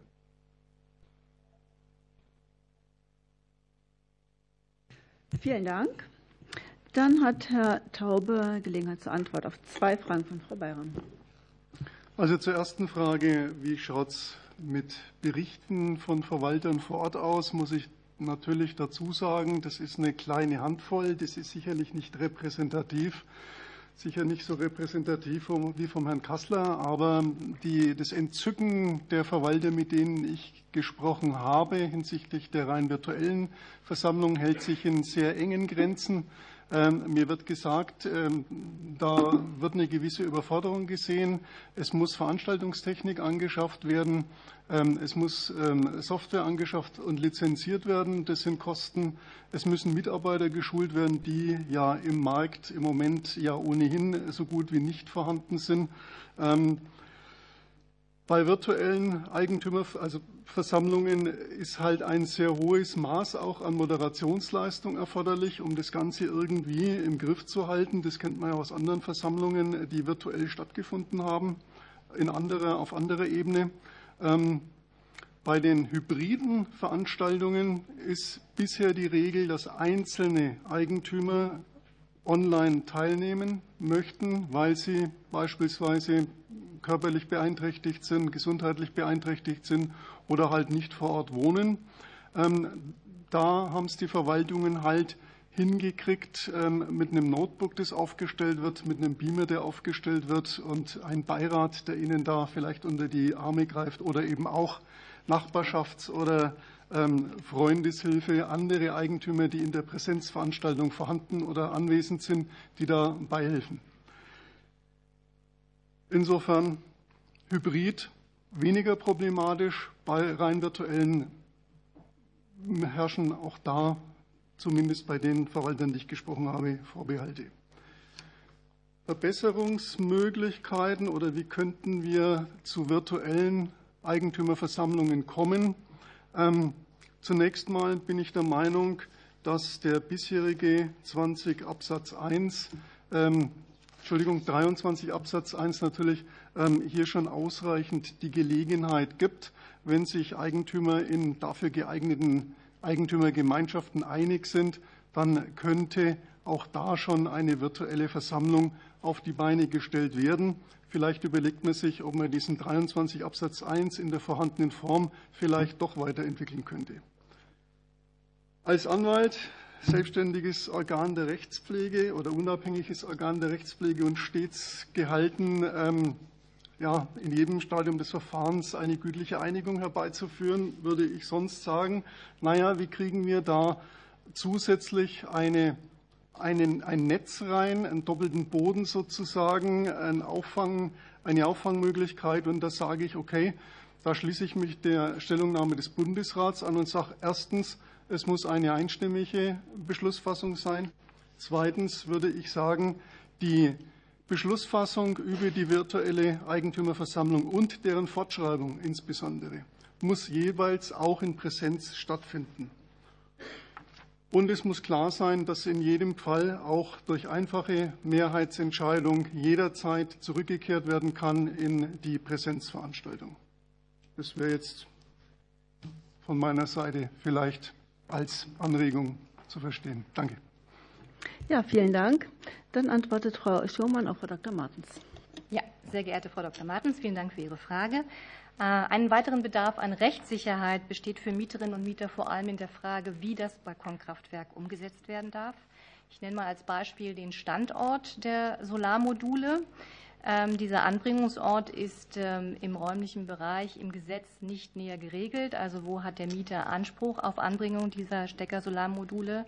Auch in der Gesetzesbegründung finden sich dazu derzeit keinerlei äh, Hinweise. Ähm, wenn Vermieter jetzt aus optischen Gründen zur Auflage machen, dass die Stecker-Solargeräte nur im sichtgeschützten Bereich des Balkons angebracht werden dürfen, dann stellt sich für Mieterinnen und Mieter die Frage, ob sie eine Anbringung im Bereich der Außenbrüstung verlangen können und damit in direkter Sonneneinstrahlungsbereich. Denn ein Balkonkraftwerk außerhalb direkter Sonneneinstrahlung ist wirtschaftlich wenig sinnvoll. Wir halten es daher für erforderlich, dass nochmal konkretisiert wird, welche Vorgaben Vermietende bezüglich des Anbringungsortes und der technischen Nachweise für ein Balkonkraftwerk festlegen dürfen und es sollte insbesondere klargestellt werden, dass ein Anspruch auf Installation im Bereich direkter Sonneneinstrahlung besteht. Dann sollte man aus unserer Sicht generell bei den privilegierten äh, Maßnahmen mal darüber nachdenken, ob denn diese Rückbaupflicht, die den Mieter immer trifft, wenn das Mietverhältnis beendet ist, ob das eingeschränkt werden sollte. Ähm, derzeit ist es so, dass ähm, sobald das Mietverhältnis beendet ist, wäre der Mieter zum Rückbau ähm, einer baulichen Veränderung verpflichtet. Das gilt dann hier auch für das Stecker-Solargerät. Diese Rückbaupflicht generell dürfte aber mit der Zielsetzung des Gesetzgebers, erneuerbare Energien verstärkt auszubauen, schwer vereinbar sein. Denn die Vorteile einer Solaranlage können ja auch nach Auszug des Mieters noch die nachfolgenden Mieter oder, wenn der Vermieter die Wohnung selber nutzt, ähm, vom Mieter, Vermieter weiterhin genutzt werden. Ähm, wir sehen, wir wollen daher, ähm, wir sehen daher ein Bedürfnis dafür, dass diese generelle Rückbaupflicht dahingehend eingeschränkt wird, dass der Mieter zum Rückbau nur verpflichtet ist, wenn ein berechtigtes Interesse des Vermieters besteht. Und wenn das Balkonkraftwerk in der Wohnung verbleibt, ähm, sollte man auch mal darüber nachdenken, ob nicht dann ein Entschädigungsanspruch für Mieter hinsichtlich der getätigten Investitionen ähm, vorgesehen werden könnte. Denn ein solcher Entschädigungsanspruch, Ja, ein solcher Entschädigungsanspruch würde zusätzliche Anreize schaffen, in ein solches Balkonkraftwerk zu investieren. Vielen Dank. Herr Kassler, Sie hatten drei Fragen äh, von Dr. Lutschak und Carsten Müller. Herzlichen Dank. Äh, ich fasse mal zusammen. Es geht um Pandemieerfahrungen, es geht um technische Umsetzbarkeit, es geht um die Teilnahme an Versammlungen, wenn sie virtuell durchgeführt wurden bisher, und um die Kostenfrage. Bevor ich die beantworte, ganz kurze Anmerkung zu Herrn Taube. Anschaffungskosten gibt es. Die Moderation hat einen anderen Anspruch. Aber eine Hybridversammlung ist doch viel komplexer als eine virtuelle Versammlung, weil Sie müssen einmal Internet bespielen und einmal Präsenz. Und das ist die Hürde, die viele Eigentümergemeinschaften eben schon mal nicht überspringen lässt, weil sie mitbekommen, das funktioniert nur, wenn sie zwei Leute in der Moderation haben. Das verursacht Kosten. Weitere Kosten, die verursacht werden in einem hybriden Format beispielsweise, der Verwalter wird immer, weil es ordnungs- gemäße Verwaltung ist, einen Versammlungsraum anmieten, weil er nicht weiß, wie viele Leute vorher kommen. Kosten, die Eigentümergemeinschaften nicht tragen wollen. Und wer eine Eigentumswohnung hat hier im Saal, der wird ja wissen, wie gefalscht wird um zwei oder drei Euro Gebührenerhöhung für einen Verwalter. Deswegen werden Eigentümergemeinschaften wohl kaum höhere Gebühren nehmen, wenn es um eine Hybridversammlung geht. Ähm, die Unternehmen, die wir befragen, und in der Tat, da gebe ich Ihnen recht, das ist eine hohe Anzahl, da ist rausgekommen, die Gemeinschaften lehnen die Hybridversammlungen ab. Wenn wir jetzt uns die Pandemie anschauen, dann müssen wir ja sehen, dass die Notstandsgesetzgebung des Bundes den Verwaltungen und den Gemeinschaften an die Hand gegeben hat, sie müssen keine Versammlungen durchführen. Einige Verwalter haben mit Gemeinschaften, insbesondere die, die nicht streitanfällig sind, virtuelle Versammlungen durchgeführt. Bis heute ist nicht ein Urteil erschienen, irgendwo in der Rechtsprechung, dass da was angefochten wurde oder für nichtig erklärt wurde. Das heißt, es ist möglich. Zweitens, was wir festgestellt haben, es sind deutlich mehr Leute in den virtuellen Versammlungen als auf einer Präsenzversammlung. Nicht unbedingt, weil die Leute nicht anreisen müssen, sondern weil die virtuelle Versammlung ihnen auch als Verwalter die Möglichkeit gibt, besser mit den Leuten zu kommunizieren. Wie oft erlebt man in der Praxis, dass in einer Eigentümergemeinschaft die Versammlung ansteht und 30 Prozent von den 20 Prozent, die überhaupt in eine Versammlung gehen, noch nicht mal ihre Unterlagen geöffnet haben zu Beginn der Sitzung. Ein virtuelles Format schickt allen vorab die Unterlagen zu, kommt der entsprechende Tagesordnungspunkt, kann der Verwalter auch noch mal die Unterlagen bildlich abbilden. Die Technik, um die es geht, ist ausgereift. Wir haben am Markt über 30 verschiedene Anbieter, die entweder eine derartige Konferenz, Video und virtuelle Technik einbinden in bestehende ERP-Softwaresysteme. Wir haben Anbieter, die hier eine Einzeldienstleistung anbieten. Und in diesen virtuellen Versammlungen wurde folgende Erfahrung gemacht. Weil die auch nicht so zeitintensiv sind, hat man den Gemeinschaften die Möglichkeit gegeben, einen Test durchzuführen, es wurde vorher erklärt, wie es funktioniert. Und kurioserweise waren auch in diesen Versammlungen mehr ältere Eigentümer als jüngere Eigentümer zugegen. Dieses Argument, dass wir aufgrund dessen, dass es ältere Eigentümer gibt, die kein Internet haben und das nicht können, dieses Format nicht umsetzen, finde ich nicht richtig. Wir haben einen Querschnitt an Eigentümergemeinschaften in Deutschland und wir müssen leider die Erfahrung machen, dass immer mehr Gemeinschaften keinen Verwalter mehr finden, weil die Verwalter ein Stück weit jetzt auch anders unterwegs sind. Sie haben kein Personal mehr. Wir haben kein Personal mehr, um die höhere Anzahl an Versammlungen, die auf uns zukommt pro Jahr. Ich erinnere nur an das Gebäudeenergiegesetz. Wie viele Abstimmungen eine Verwaltung durchzuführen hat, bis die Gemeinschaft sich entschließt zu finanzieren. Sie finden kein Personal, sie finden auch keine Gemeinschaften, die sich dreimal im Jahr treffen, um diese Dinge zu verhandeln. Wir müssen doch verdammt nochmal auch an die jungen Familien denken, die uns umgeben. Denn was passiert in der Praxis auch? Dort, wo nicht saniert wird und eine junge Familie eine Eigentumswohnung kauft, hat sie doch heute schon Probleme, bei einer Bank einen Kredit zu bekommen, weil die Immobilie energetisch nicht ertüchtigt ist. Es ist auch ein Gesetz, was ab 2026 hier bei uns umgesetzt werden muss, was aus Brüssel kommt. Wir müssen mitbedenken auch die Zukunft, die Altersvorsorger derjenigen, die auch künftig im Wohnungseigentum wollen. Und zur Allstimmigkeit oder Einstimmigkeit sei gesagt, warum wurde denn eine WEG-Reform 2020 eingeleitet? Weil diese Einstimmigkeit so viele Prozesse in den Eigentümergemeinschaften verhindert hat. Deswegen ist der Gesetzgeber 2020 völlig zu Recht zu einer einfachen Mehrheit übergegangen. Und bildungsschwache Eigentümer heißt ja auch immer, sind nicht internetaffin. Meine Erfahrung ist, die haben meistens auch die besten Endgeräte. So, ist also auch kein Argument, warum wir virtuell nicht kommen. Und auf das Thema angesprochen, was passiert mit Eigentümern, die wirklich nicht durch das Internet an einer virtuellen Versammlung teilnehmen können. Die bekommen natürlich im Vorfeld alle Unterlagen übermittelt, wie alle anderen auch in der Vergangenheit, die nicht an einer Versammlung in Präsenz teilnehmen konnten. Von daher glaube ich, ist dem Genüge getan. Zum Thema Nichtöffentlichkeit. Das Thema stellt sich seit der WEG-Reform 2020 bei der hybriden Versammlung. Es ist kein neues Problem und deswegen sollte dieses Gesetz auch entsprechend nicht ähm, boykottiert werden, sondern wir sollten gemeinsam dafür Sorge tragen, dass die Rechtsprechung, die Gerichtsbarkeit in unserem Land das ausformulieren und richten wird, was hier im Gesetz im Einzelfall nicht zu regeln ist. Danke. Vielen Dank. Falls noch Fragen offen geblieben sind, haben wir ja noch eine zweite Runde. Ne? Ähm, dann antwortet Frau Heinrich auf Frau Dr. Martens und Herrn Rinkert.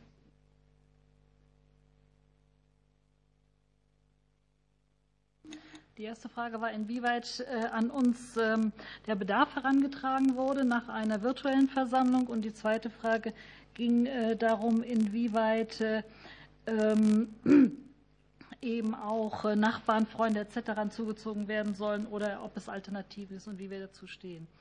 Also zur ersten Frage zum Bedarf. Nein, bei uns wurde von den Mitgliedern kein Bedarf nach einer gesetzlichen Änderung des Wohnungseigentumsgesetzes für virtuelle Versammlungen angemeldet. Äh, meines Wissens auch nicht am Bundesjustizministerium. Und ähm, äh, wir haben dann auch also sowohl Wohnungseigentümer befragt als auch äh, bei Verwaltungen nachgefragt. Also jetzt keine offizielle Befragung, aber so. Die Erkenntnisse sind, in kleinen Wohnungseigentümergemeinschaften unter 15 ähm, gibt es in der Regel keine Probleme. Das heißt, da laufen entweder virtuelle oder auch hybride Versammlungen. Hybride in der Form, dass, wie schon gesagt wurde, das Notebook daneben gestellt wurde, also relativ unkonventionell, wenn es erforderlich ist. Das ist kein Problem äh, für, für die WEGs. Ähm, bei den äh, größeren WEGs, je größer die WEGs, umso schwieriger wird es. Sowohl aber auch nicht nur bei der Hybriden, sondern auch bei der virtuellen. Wir haben ja WEGs von 200, 500, 1000, 1800 Wohnungseigentümer. Wie soll da eine virtuelle Wohnungseigentümerversammlung durchgeführt werden? Äh, also das ist äh, aus unserer Sicht nicht machbar. Von daher passiert das nicht. Und wir haben auch Verwaltungen gefragt, die sagen, ja, okay, bei kleineren oder mittelgroßen machen wir das noch, bei größeren nichts. Und es gibt auch Verwalter, die kategorisch überhaupt keine, keine Hybride und auch keine, äh, oder, und auch keine virtuelle Versammlung durchführen. Haben uns Wohnungseigentümer mitgeteilt, teilweise und Verwaltungen eben zum Teil auch selber. Ähm, das heißt, die müssen eigentlich noch geschult werden, verwaltet werden. Da fehlen insgesamt überhaupt noch Erfahrungen mit, mit den hybriden Versammlungen. Und ähm, und ähm, dann zu den, äh, zur, äh, zu den Verwaltern, äh, zu den Kosten auch nochmal, die in, in den WEGs, also bitteschön, wenn das, je größer die WEGs, die Umlage äh, von, von einem Raum oder die Umlage von Technik, die ist in der Regel machbar. Dazu muss man keine Rechte des Wohnungseigentumsgesetzes ein, äh, reduzieren für die einzelnen äh, Wohnungseigentümer. Also das ist wirklich ähm, äh, viel zu groß gefahren. Und das andere ist, die Kosten für die Durchführung von Hybriden oder Online-Versammlungen sind aus unserer Erfahrung und auch bei Nachfrage von Verwaltungen gleich. Man braucht bei einer hybriden Versammlung braucht man zwei bis drei Mitarbeiter und auch bei einer virtuellen Versammlung, weil das muss einer muss inhaltlich arbeiten, der andere muss die Chats angucken, der andere muss gucken, ob Leute sich, äh, sich melden und so weiter. Da ist kein großer Unterschied zwischen dem, was wir bisher gehört haben. Also ähm, das kann es nicht sein. Also die Kostenfrage ist hier aus unserer Sicht zu vernachlässigen. Die Frage, inwieweit Verwalter gestärkt werden müssen, bitteschön, das kann doch nicht über das Wohnungseigentumsgesetz geregelt werden. Verwalter sind Dienstleister der Wohnungseigentümer. Da halte ich es für wichtig, dass es berufs, entsprechende Berufsgesetze gibt, dass sie anders gefördert werden. Aber bitte nicht dadurch, indem die Rechte der Wohnungseigentümer eingeschränkt werden. Ähm, dann zu dem Thema äh, warum wir, ob wir dafür sind, dass Nachbarn etc., da haben wir die gleiche Haltung wie Herr äh, Taube oder Traube, äh, dass wir der Meinung sind, es ist eine nicht öffentliche Versammlung und das sollte sie auch bleiben. Und es kann nicht sein, Nachbarn oder Bekannte dahin zu schicken. Also ähm, das ist, und es kann auch nicht sein, dass ein Kernrecht, was eingeschränkt werden soll, dass das im anderen Sinne geheilt werden soll, indem man Nachbarn oder Bekannte in die Versammlung schickt. Das geht ja wohl auch nicht. Und dann das Dritte ist, äh, Vertretungsvollmachten sind aus unserer Sicht Notlösungen. Die sollten nicht zum Standard erhoben werden, sondern die Wohnungseigentümer brauchen den Raum zur Diskussion, zur Entscheidungsfindung, zur Willensbildung. Das ist einfach wichtig. Vielleicht muss man da stärker den Beirat hinzuziehen, dass nicht immer der Verwalter daran beteiligt werden muss. Aber das ist nochmal eine andere Frage. Vielen Dank, Frau Heinrich. Und äh, Herr Emmerich hatte zwei Fragen von Frau Willkomm. Ähm, ja, vielen Dank für die Fragen. Ich ähm, würde gerne einfach nochmal betonen, weil das so meiner Meinung nach ein bisschen zu kurz kam. Ich äh, teile Ihre Bedenken grundsätzlich, auch die von Herrn Taube. Und wenn äh, jemand in der Eigentümerversammlung sitzt und gerne daran teilnimmt und dann kommt es zu diesem Beschluss über die virtuelle Versammlung. Er sagt, ich will das nicht, ich werde das anfechten. Äh, man wird sich im Zweifel nicht eine Dreiviertelmehrheit finden und wenn sie sich trotzdem findet, dann äh, sind unsere Kollegen aus, der Anwaltschaft dafür da, deren Rechte durchzusetzen. Und ich glaube, so viel Vertrauen kann man in die Rechtsprechung haben, dass wenn dann jemand sagt, hier, die haben mir bewusst quasi vorsätzlich ausgestattet, ich, saß da und wollte teilnehmen und sie haben trotzdem mit Dreiviertelmehrheit gesagt, nö, ist mir egal, ob du daran teilnehmen kannst, wird schon ein entsprechendes Urteil rauskommen. Ich glaube, ähm, das kann man schon der Rechtsprechung überlassen. Es gibt diesen Maßstab ordnungsmäßiger Verwaltung und der beinhaltet eben auch diese Elemente, also die gehen noch darüber hinaus, die, die, der Kernbereich der Mitgliedschaftsrechte ist noch besser geschützt. Ähm, dieser Schutz, den gibt es und der ist ausreichend im Gesetz. Und man, ich möchte einfach nochmal betonen, es gibt einfach auch ganz viele Gemeinschaften, da passt es. Sie haben es selbst gesagt, in so einer kleinen WEG mit 15 Leuten, die machen das einfach. Aber wenn die das jetzt einfach machen und sind sich einig, dann ist trotzdem alles nichtig. Deswegen ist es so wichtig, dass es diese Beschlusskompetenz gibt, selbst wenn sie sich einig sind. Und es reicht auch diese Dreiviertelmehrheit äh, aus als Schutzmechanismus. Vielleicht gleich dazu als zweite Frage. Ich meine, man muss sehen, die virtuelle Eigentümerversammlung ermöglicht in einigen Fällen auch vielen Leuten die Teilnahme und stärkt die, die Rechte geradezu für Leute, die vorher vielleicht da nicht daran teilnehmen wollen, aus irgendwelchen Gründen verhindert sind. Die hybride Eigentümerversammlung ist nicht unbedingt eine Alternative aufgrund der schon äh, dargelegten Gründe, weil es einfach zwei unterschiedliche Arten zu kommunizieren gibt und die äh, online sind immer ein bisschen außen vor. Es gibt einfach viele Gemeinschaften und auch viele Situationen, da ist die virtuelle Eigentümerversammlung geeignet. Es gibt viele Situationen, da ist sie nicht geeignet. Das sind die Fälle, die gerade Herr Taube und Frau Heinrich vielleicht aufgeführt haben. Da bin ich völlig bei Ihnen. Wenn das dann trotzdem gegen den Willen der Wohnungseigentümer beschlossen wird, gegen den Willen der Minderheit, dann muss das eben angefochten und für ungültig erklärt werden. Dafür ist die Rechtsprechung da. Ja, das ist bei den baulichen Veränderungen ja auch nicht anders. Also da, den Schutz gibt es. Und zur zweiten Frage ähm, mit der Dreiviertelmehrheit. Dreiviertel, eine, ein Quorum von Dreivierteln ist schon sehr hoch. Ja, natürlich kann man sagen, es reicht jetzt drei Viertel der Anwesenden, aber das sind ja auch die, auf die es vielleicht auch entscheidend ankommt. Wenn einer, eine Wohnungseigentümerin, ein Wohnungseigentümer sowieso nicht in die Eigentümerversammlung geht, ähm, äh, dann werden vielleicht seine Rechte auch nicht so beeinträchtigt. Wenn er aber dort ist und sagt, er ist dagegen, man beschließt es gegen seinen Willen mit drei Vierteln, äh, ist schon, wird es nicht so häufig zu dieser Dreiviertelmehrheit kommen, denke ich. In, ja. Aber das kann man doch den Eigentümern überlassen, ja, und dann muss er sich überlegen, ob er klagt und ob er anficht. Dann, also ich finde, da kann man schon den Eigentümern diesen Freiraum überlassen. Es gibt einfach viele Situationen, da passt es.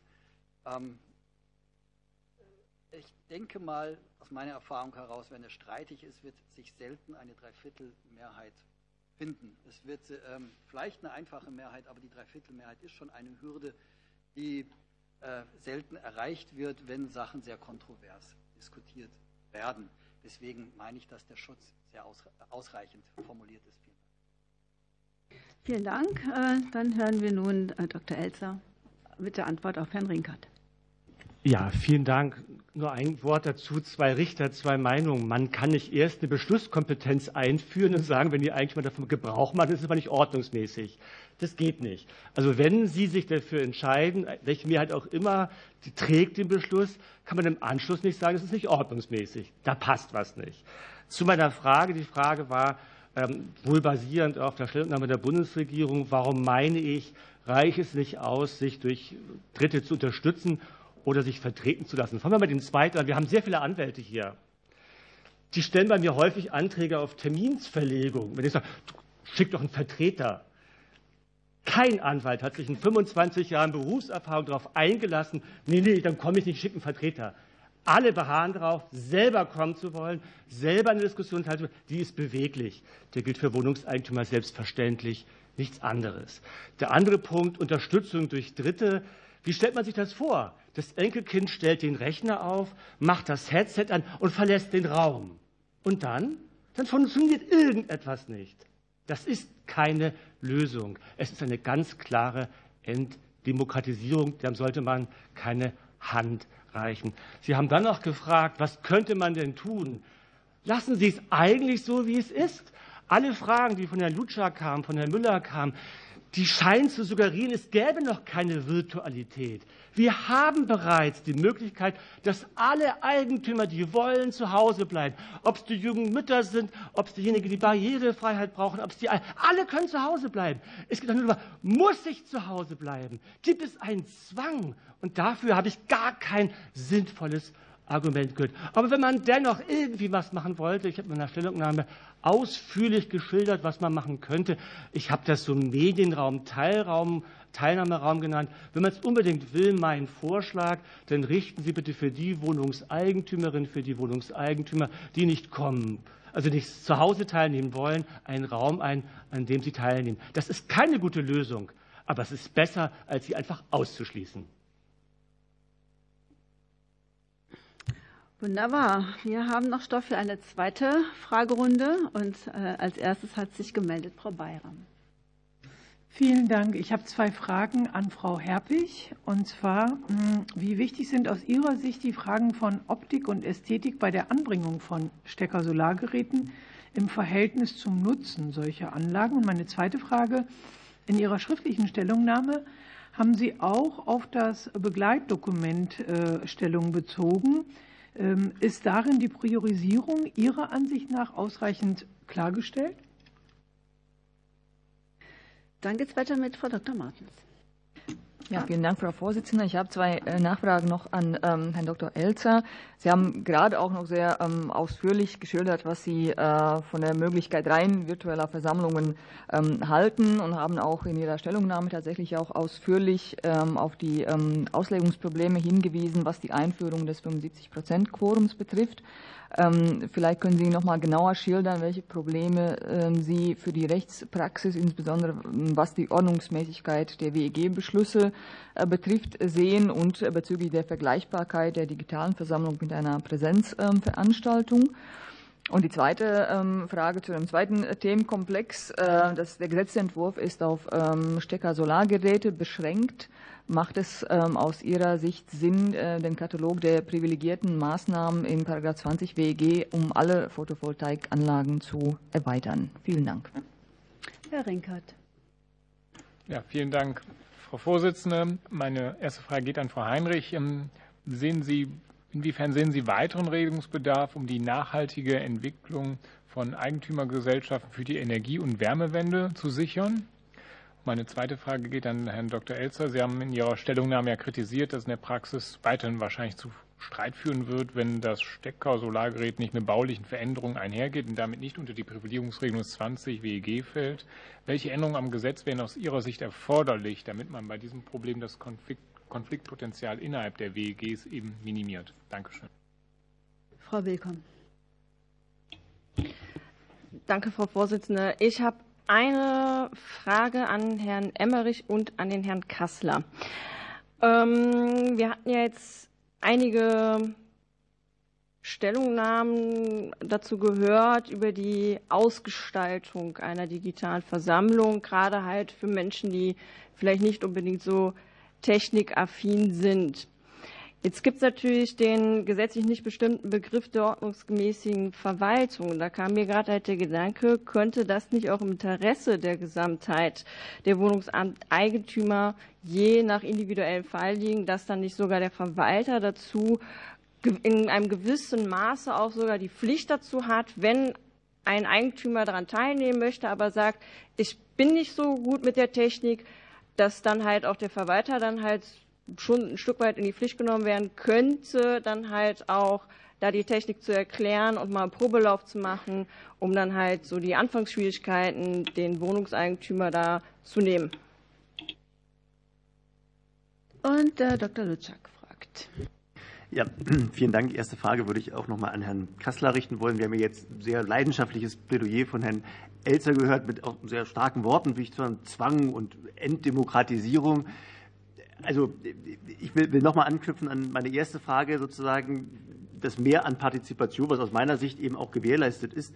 Ähm, wenn man jetzt mal an den Begriff der ordnungsgemäßen Verwaltung auch ähm, anknüpft und man sieht, man hat eine Wohnungseigentümergemeinschaft, wo eben vielleicht alle über 80 sind, die alle nicht technikaffin sind.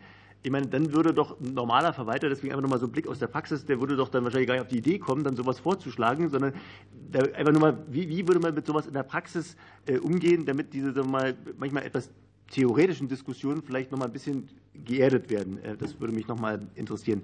Ähm, zweite Frage würde ich an Herrn äh, Warnecke noch mal richten wollen. Ähm, Frau Schurmann hat jetzt gerade zwei Vorschläge in den Raum gestellt, eine Rückbauverpflichtung für Balkonstecker-Solargeräte ähm, und möglicherweise auch noch einen Entschädigungsanspruch. Das steht zwar momentan nicht im Gesetzentwurf, ich kenne aber die Kolleginnen und Kollegen der Ampel nicht, dass die jetzt auf Gedanken kommen. Äh, deswegen vielleicht noch mal Ihre, Ihre Sichtweise dazu. Also ich hätte ja, also jetzt wenn, wenn, ich jetzt, wenn ich jetzt sozusagen das mal nachvollziehe, würde das ja am Ende bedeuten, wenn das Stecker-Solargerät bleibt, äh, das sozusagen dann am Ende, wenn auch noch eine Entschädigung zahlen ist, in das Eigentum des Vermieters übergeht und er dann weiter vermietet, dann ist er ja am Ende auch, äh, ist das ja Bestandteil der Mietsache, muss also sozusagen danach dann auch instand gesetzt halten, gewährleistet werden, der Gebrauch und würde ihm sozusagen etwas übergeholfen werden, wo er sich gar nicht gegen wehren kann. Also das hätte ich jetzt etwas Skepsis, aber vielleicht können Sie das noch etwas in treffendere Worte äh, fallen. Genau, dazu hat Dr. Warnecke jetzt Zeit, weil wir beginnen jetzt mit Dr. Elzer. Ja, vielen Dank. Überraschend, aber wie schön. Ähm, clustern wir ein bisschen, gehen wir erstmal zu den Stecker-Solargeräten. Warum habe ich da einen Magengrimm? Ich habe es in der Stellungnahme dargestellt. Äh, der Gesetzgeber will mit diesem Gesetz das Ganze anschieben, Privilegien in Anspruch schaffen. Völlig in Ordnung. Aber da muss es um eine bauliche Veränderung handeln. Nur dann greift das Gesetz. Die Frage ist jedes Mal, wenn ich mit einer Schelle ein Stecker-Solargerät in der Balkonbrüstung anbringe oder gar irgendwie aufständere, ist es bereits eine bauliche Veränderung. Darüber kann man streiten. Die Lage im Schrifttum sind 50-50. Das heißt, wenn man hier Klarheit schaffen wollte, gäbe es zwei Möglichkeiten. Die eine ist, den Begriff der baulichen Veränderung klarer zu machen, nämlich zu sagen, auch dann, wenn das optische Erscheinungsbild beeinträchtigt ist, haben wir eine bauliche Veränderung. Ich hatte Ihnen in einer Stellungnahme vom Landgericht Frankfurt äh, nachgewiesen, wo das so vertreten wird. Eine Möglichkeit. Andere Möglichkeit, wenn man sagt, nee, nee, eigentlich ist es ein Gebrauch machen von der Balkonbrüstung, äh, dann könnte man im Rahmen von Paragraphen 14 sagen, worin jedenfalls kein Nachteil besteht, nämlich im Anbringen eines Stecker-Solargerätes. Dann wäre man jeweils safe und dann hätte man das Ziel erreicht, den Anspruch wirklich zu sichern. Ansonsten haben Sie weiterhin Streit. Äh, Punkt zwei war die Frage gestellt, ob es richtig ist, einigen Gesetzentwurf auf Stecker-Solargeräte zu begrenzen. Ein klares Nein. Ich hatte die Ehre, wie einige von uns hier bereits vor vier Jahren bereits vor Ihnen vortragen zu dürfen. Ich habe bereits damals gesagt, wenn man das schon macht, es ist völlig unstrukturiert, die privilegierten baulichen Veränderungen. Da ist kein echtes System hinter. Aber wenn man schon macht, hey, dann macht doch auch bitte die gesamte Photovoltaik und die gesamte Solarthermie. Das ist nicht schlimm. Warum nicht? Das geht sowieso nur an den Stellen, wo ich als Eigentümer ein Gebrauchsrecht habe. Ich kann es ohnehin nur dort machen, wo ich agieren kann. Das sind jetzt nicht alle Flächen und alle Räume. Insofern, Sie bleiben eigentlich hinter dem eigentlichen Anliegen zurück, den Eigentümern hier zu helfen. Deswegen ganz klar, wenn Sie schon machen, dann bitte weitergehend und so wie ich es damals unter anderem auch vorgeschlagen habe, auch für die gesamte Photovoltaik und Solarthermie und andere Dinge. Äh, die dritte Frage, die an mich gerichtet war, war äh, die Frage der Ordnungsmäßigkeit. Herr Kollege Emmerich hat darauf ja auch schon Stellung genommen. Wie muss man sich das vorstellen? Es hat sich eine Mehrheit gefunden. Jetzt geht das zum Richter. Wir sind Richter schnell, aber nicht sehr schnell. Es wird dauern. Es wird vielleicht Monate, im Einzelfall, auch wenn wir jetzt ins Rechtsmittel gehen, Jahre dauern. Und was ist jetzt ordnungsmäßig? Da meldet sich ein Eigentümer und sagt, na ja, Leute, ich habe überhaupt keine Endgeräte. Habe ich nicht musste sich jetzt eine anschaffen. Ist das jetzt nicht ordnungsmäßig, wenn er es nicht anschaffen muss? Und der zweite Frage, er hat das zwar, aber er hat nicht die Kompetenz. Oder er ist in einer Region, ich meine, 10 Millionen Wohnungen, Herr Kassler hat es ja zu Recht gesagt. Es gibt noch Regionen, wo man gar nicht empfangen kann. Hat er jetzt Pech gehabt? Muss er jetzt in so ein Studio gehen, um dort empfangen zu können? Muss er Hilfe suchen beim Nachbar anklopfen? Und haben wir Schwellenwerte? Ich habe es beschrieben in meiner Stellungnahme. Wie viel müssen es denn sein, die in die Ecke getrieben werden? Einer? Zwei, sieben, die sagen können, hey, mich beschränkt das in meiner Rechtewahrnehmung. Herr Kollege Tauber hat es geschildert. Das ist das elementarste Recht des Wohnungseigentümers, an der Verwaltung teilzunehmen. Das ist das, Wirks-, das wichtigste Wirtschaftsgut, was er hat. Du machst nicht mit, nimm dir Vertreter, geh mal zum Nachbar. Aber wenn er es dann will, wie kann man das erreichen? Wann schließen wir ihn aus? Und dazu schweilt sich das Gesetz hier total aus. Insofern, ich habe große Bedenken, dass das, was wir hier haben, Sie haben es zu Recht gesagt, alles kann angefochten werden. Aber warum wollen wir uns eine Norm geben, die dann ganz viel Streit haben wird und zu Streit führen wird? Das kann nicht unser Ziel sein. Wir brauchen eine Regelung, die letztendlich einen angemessenen Ausgleich schafft zwischen denen, die natürlich digital kommunizieren können und sollen. Da spricht überhaupt nichts gegen.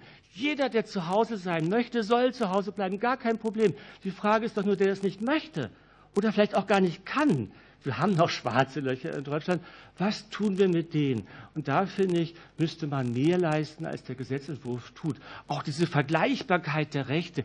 Was heißt das? Wann sind denn die vergleichbar? Also ich freue mich schon auf die eigene Kommentierung und andere Kommentierung. Was heißt denn vergleichbar? Warum steht da nicht drin, er muss die Rechte haben, die er sonst auch in der Versammlung hat? Warum muss denn das nur vergleichbar sein? Und Dreiviertelquorum. Ich sehe schon Zählfehler. Ich sehe schon die Kommentierung. Ist das jetzt nichtig? Und die Folgebeschlüsse. Also was Sie sich da reinfahren an Kommentierung. Ich freue mich über jeden Aufsatz, den ich dazu schreiben kann. Aber das ist nicht wirklich schön. Und dann dieses Möglichkeit, ein paar Minuten habe ich ja noch, äh, wie hieß es so schön hingesetzt, es hat mir die, die Zehennägel hochgerollt. Da heißt es doch so schön, äh, an einem Versammlungsort stattfindet oder stattfinden kann. Hey, stattfinden kann. Was heißt denn das jetzt? Wir rufen das jetzt auf. Der Verwalter wird nach 27 Absatz 2 nochmal ermächtigt. Müssen die nochmal beschließen? Und warum eigentlich nur für drei Jahre? Was soll das Ganze? Und warum lehnt man sich so ans, ans, Aktienrecht dran? Also ich persönlich finde die Norm nicht wirklich gelungen. Man könnte sie klarer fassen, wenn man sie überhaupt nehmen will und nicht bei dem bleiben will, was wir bereits haben. So schlecht ist das gar nicht. Und Frau Heinrich hat ja zu Recht gesagt, das Ganze soll doch evaluiert werden. Warum wartet man nicht noch ein paar Jahre ab und stellt fest, das ist Mist, was wir haben? Dann kann man es ja neu machen. Aber wo ist jetzt der Druck, jetzt zu kommen mit etwas, was wir vielleicht noch gar nicht brauchen, aber vielleicht viele verletzen? Vielen Dank. Ja, vielen Dank, Herr Dr. Elzer. Dann hat das Wort Herr Emmerich. Sie hat eine Frage von Frau Willkommen. Äh, ja, vielen Dank für die Frage. Ähm, ich, ich sehe schon überall vor mir AA Elzer schreiben. Ähm, ganz kurz zur, zur baulichen Veränderung ähm, mit den wenn, ich, wenn, es schon kaum eine bauliche Veränderung ist, ist es nur mit paar Schellen angebracht, dann ist es für den Mieter auch kein Problem, das einzupacken und in der neuen Wohnung am Balkon aufzubringen. Die Wallbox selbst ist auch kein Problem. Das Problem werden wir haben mit der Infrastruktur für die Wallbox. Das ist wahnsinnig teuer zu errichten und sinnlos wieder zu beseitigen. Da braucht es eine Regelung, aber nicht das Balkonkraftwerk sich unter den Arm packen kann. Ähm, zur, zur dem virtuellen Eigentümerversammlung äh, nochmal natürlich wir drehen uns im Kreis. Äh, wenn es diesen Fall gibt, und da gibt es irgendeinen Schwellenwert, wird es geben, natürlich, aber dafür ist die Rechtsprechung da, Schwellenwerte zu entwickeln. Ähm, ähm, mit den 10 Prozent bei der Minderung der Fläche, keine Ahnung, irgendeinen Schwellenwert wird es geben und vielleicht reicht auch schon ein einziger Eigentümer, der nach welchen Beweislastregeln auch immer dann darlegen wird, ich bin ausgeschlossen, meinen Mitgliedschaftsrechten beschnitten, dann kann ich äh, mit Erfolg anfechten. Dafür ist die Rechtsprechung da. Das Gesetz muss nicht alles regeln. Es wird, wie auch Frau Heinrich schon gesagt hat, Eigentümerversammlung geben. Da passt es einfach und es gibt welche, da passt nicht. Und wenn die es trotzdem machen, obwohl es nicht passt und kein Empfang ist oder ein oder zwei Alte dabei sind, dann wird halt angefochten und aufgehoben und in Zukunft wieder auf äh, nachdrücklichen Hinweis der, der, Kollegin des Kollegen vom Amtsgericht dann wieder Präsenz veranstaltet. Das, so, ich meine, das, das ist, wir haben das ja bei den baulichen Veränderungen jetzt auch. Da hat man früher waren die sakrosankt, ja, dann kam 2007 so ein bisschen Öffnung mit der Modernisierung und jetzt geht alles mit einfacher Mehrheit. Da sind ja auch viele vom Glauben abgefallen und da wird es einfach mit dem 20.4, da wird jetzt zum Leben erweckt langsam. Da wird man Grenzen finden und so wird das auch mit der virtuellen Eigentümerversammlung sein. Das ist äh, Gesetzgeber gibt einen Rahmen vor und ermöglicht es, damit die Leute ihr Leben so gestalten und ihr Zusammensein so gestalten, wie es für sie passt. Und wenn sie dabei Rechte zu sehr verletzen, dann gibt es die gerichtliche Kontrolle. Das äh, wird auch hier so laufen, da bin ich zuversichtlich. Vielen Dank. Frau Heinrich hat das Wort. Jetzt eine Frage von Herrn Rinker. Ja, es ging um weiteren Regelungsbedarf äh, für Energiewende, Wärme. Ja, also wir begrüßen die Privilegierung der Stecker-Solargeräte, das hatte ich jetzt noch nicht gesagt, aber das reicht natürlich nicht für die Energie- und Wärmewende. Deswegen sind wir dafür, dass eben auch größere PV-Anlagen oder, oder äh, Solarthermieanlagen auf WEG-Dächern ähm, privilegiert werden sollten, also dass es dafür einen Rechtsanspruch einzelner Eigentümer, Wohnungseigentümer oder einer Gruppe von Wohnungseigentümern geben sollte. Ne? Und diese Regelung wäre dann auch sehr interessant für Leute mit E-Autos oder mit, für E-Bikes. Und die würden dann da auch eine Rechtssicherheit bekommen, was ja jetzt im Moment noch nicht so richtig gegeben ist. Ähm, kein Rechtsanspruch halten wir äh, keinen Rechtsanspruch würden wir haben wollen für PV-Anlagen in Hausfassaden und für PV-Anlagen in Gärten. Einfach weil wir äh, Grünflächen nicht umgenutzt haben wollen und eben das äußere Erscheinungsbild der Fassade nicht geändert haben wollen. Aber Sinn und Zweck der Privilegierung ist, ähm, wenn sich eine WEG nicht entscheiden kann oder will, eine PV-Anlage auf ihr gemeinschaftliches Dach zu installieren, dann soll doch wenigstens einzelnen Eigentümern oder einer Gruppe von WEG die Möglichkeit dazu gegeben werden. Ne? Und Nachteile sehen wir nicht, denn zum einen, die WEG kann ja Auflagen machen ne, und auch viele Auflagen. Und zweitens, äh, Wohnungseigentümer können ja auch später dazustoßen, Jahre später noch. Es gibt ja diese sogenannte Nachzüglerregelung. Und darüber, über diese Teilhabemöglichkeit, gibt es ja, auch, ja auch die Möglichkeit der Umwidmung so einer Anlage dann in Richtung der gesamten WEG. Also von daher halten wir das für sinnvoll und wichtig wichtig. Zweitens, oh ja, was wir auch noch für wichtig halten, wäre eine verpflichtende mittel- und langfristige Erhaltungs- und Sanierungsplan nebst Finanzierungsplan. Das kann ich jetzt nicht weiter ausführen, aber das wäre wichtig, das wirklich verbindlich vorzuschreiben, weil viele WEGs das nicht haben und die werden sonst in den nächsten Jahren überfordert sein mit dem, was an energetischen Sanierungen oder auch Heizungsumstellungen auf sie zukommt. Und drittens, ich möchte gerne ein Gesetz haben mit Rechtsklarheit und Rechtssicherheit. Ne, hier für Juristen ist es mal kein Problem zu sagen, dann kann man ja anfechten oder sowas. Aber für normale, einfache Wohnungseigentümer ist das eine schwierige Sache und eine teure Sache. Ne? Und wenn wir hier von Kosten andererseits reden und Kostenreduzierung reden, dann sollten wir auch daran denken, dass solche Gerichtsverfahren einfach für Wohnungseigentümer teuer sind und auch stressig sind. Und da sollten wir möglichst wenig ein Gesetz schaffen, wo das möglichst wenig gefordert ist. Die Botschaft ist angekommen, Frau Heinrich. Und Frau Herpich kann antworten auf Frau Frank und Frau Bayram. Ja, zum, zur Frage äh, Optik und Nutzen des Balkonkraftwerks. Ähm, also für eine absolut einheitliche Lösung kann natürlich die Hausverwaltung jederzeit tätig werden, zum Beispiel mit einer Sammelbestellung, dass dann ähm, die gleichen Module gekauft werden für alle. Es können auf jeden Fall Vorgaben gemacht werden. Das finden wir auch in Ordnung. Diese sollten allerdings kein Hindernis darstellen. Zum Beispiel kann man vorschreiben, dass es nur schwarze Module sein sollten. Was aber nicht in Ordnung wäre, wenn es Module von einem bestimmten Hersteller sein sollen, der möglicherweise nach ein, zwei Jahren gar nicht mehr auf dem Markt ist. Dann hätte man gar keine Möglichkeit mehr dazu. Das heißt, ganz zu, detailliert sollte es nicht sein. Die Optik generell, die Änderung der Optik ist minimal und auch wirklich jederzeit rückstandsfrei rückbaubar, wie jetzt zum Beispiel bei Sonnenschirmen genauso.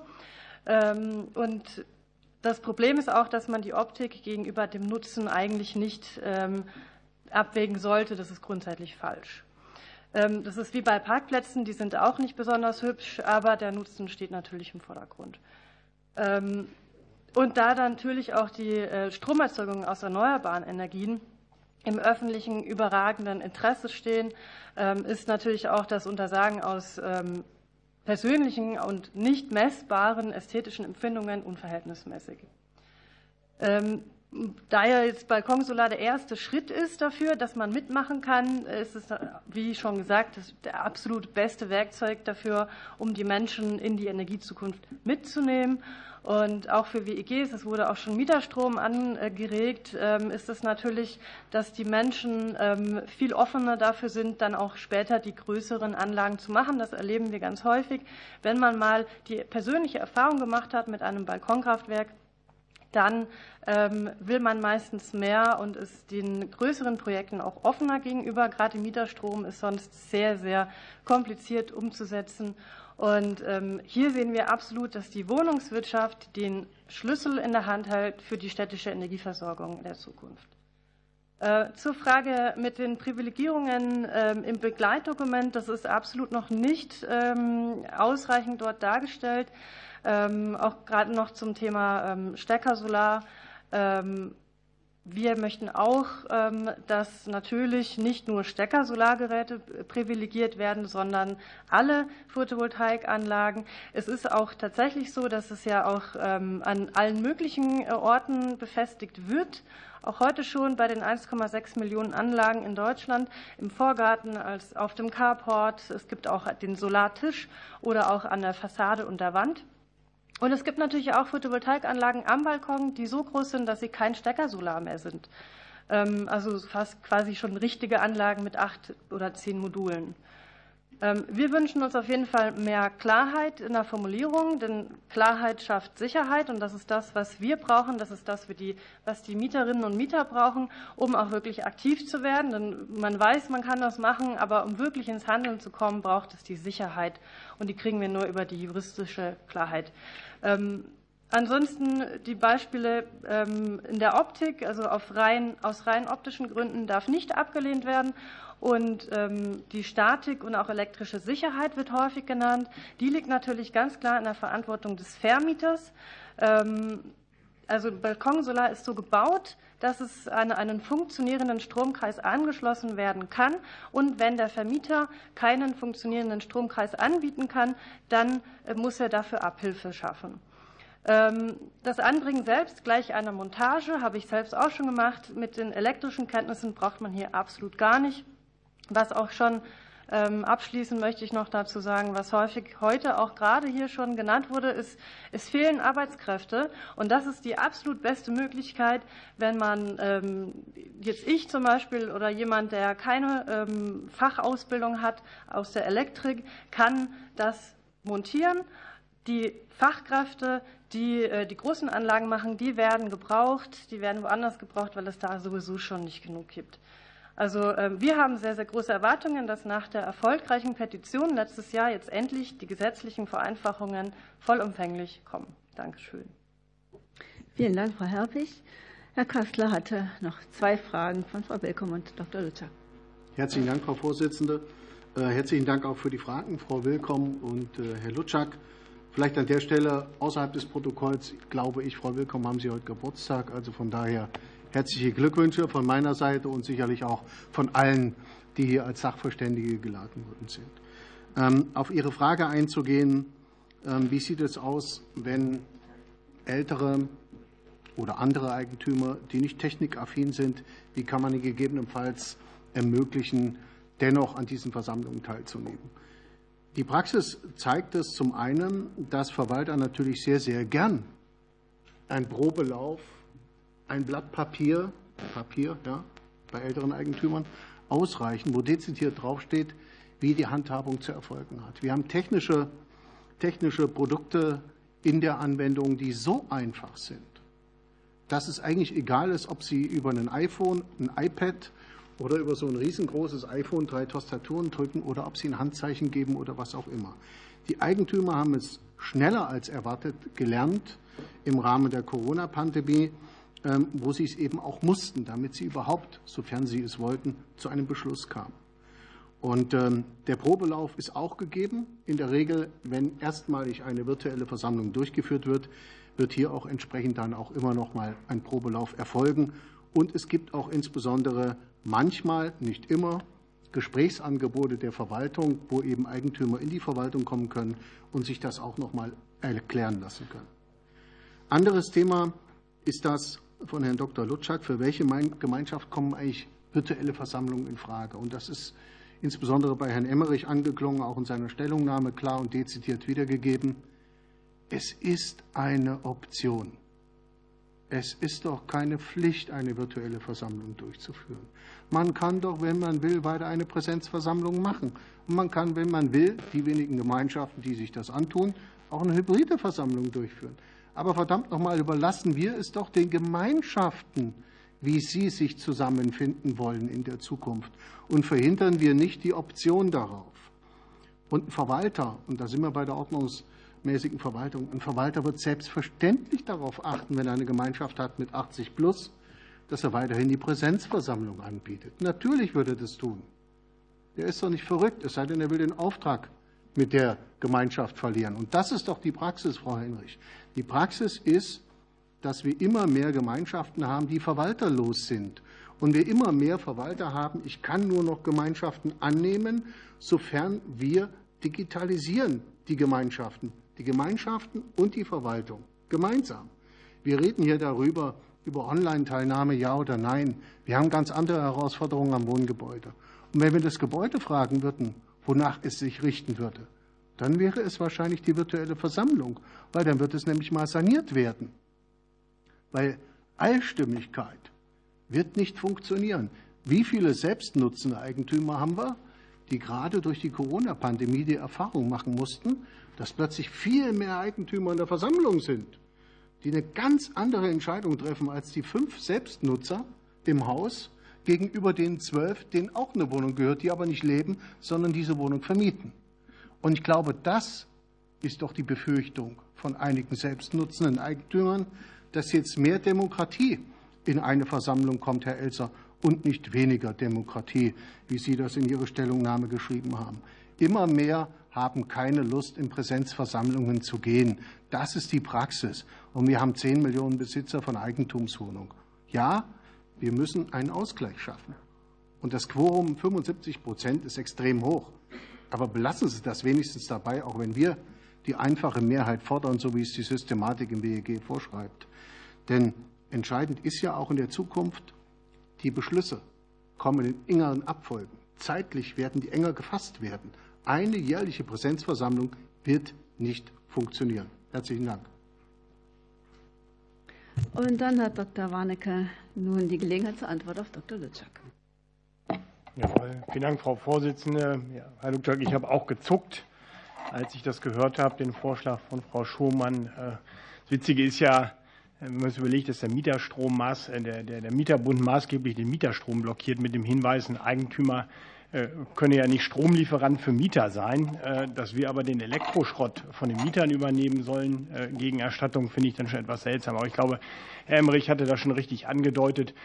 Selbst wenn es Rückbaupflicht bei 554 heißt, also so ein ähm, Balkonstecker, Solargerät. Äh, ich habe noch keins montiert, das sage ich auch ganz ehrlich in der Meinung eines Balkons. Aber bei allem, was ich darüber weiß, als ich mit unseren Ingenieuren gesprochen habe, sie sind tatsächlich ganz leicht zu montieren und sind auch ganz leicht wieder zu demontieren. Das ist was völlig anderes als der altersgerechte Umbau einer Mietwohnung, den man eben nicht so leicht zurückbauen kann. Vor dem Hintergrund sehe ich überhaupt keinen Grund dafür, äh, hier äh, Rückbaupflichten des Mieters einzuschränken. Das dauert eine Sekunde, genauso schnell. Wahrscheinlich geht das, das Leerräumen äh, geht das schneller als einen Geschirrspüler leer zu räumen.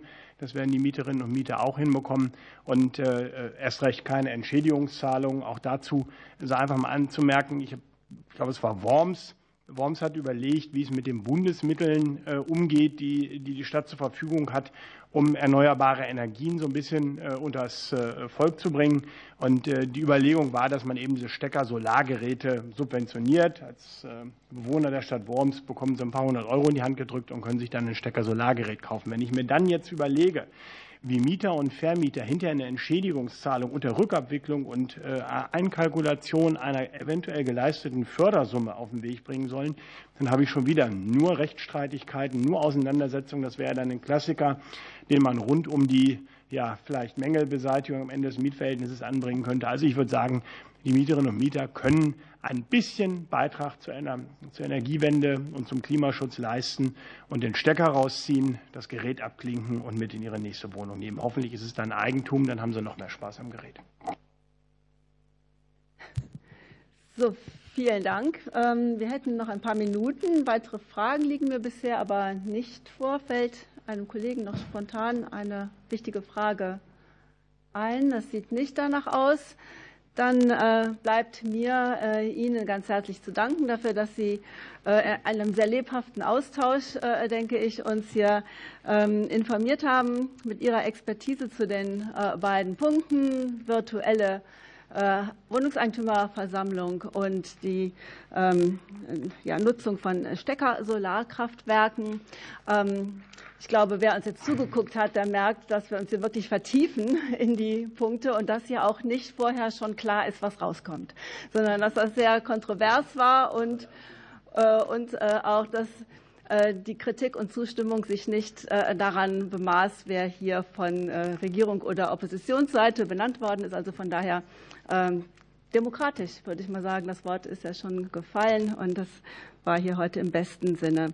Ja, genau ich denke, auch vertrauensbildend für die Bürger, die sich manchmal Politik anders vorstellen als das, was hier heute ähm, abgelaufen ist. In diesem Sinne nochmal ganz herzlichen Dank in die ganze Runde und ich schließe die Sitzung.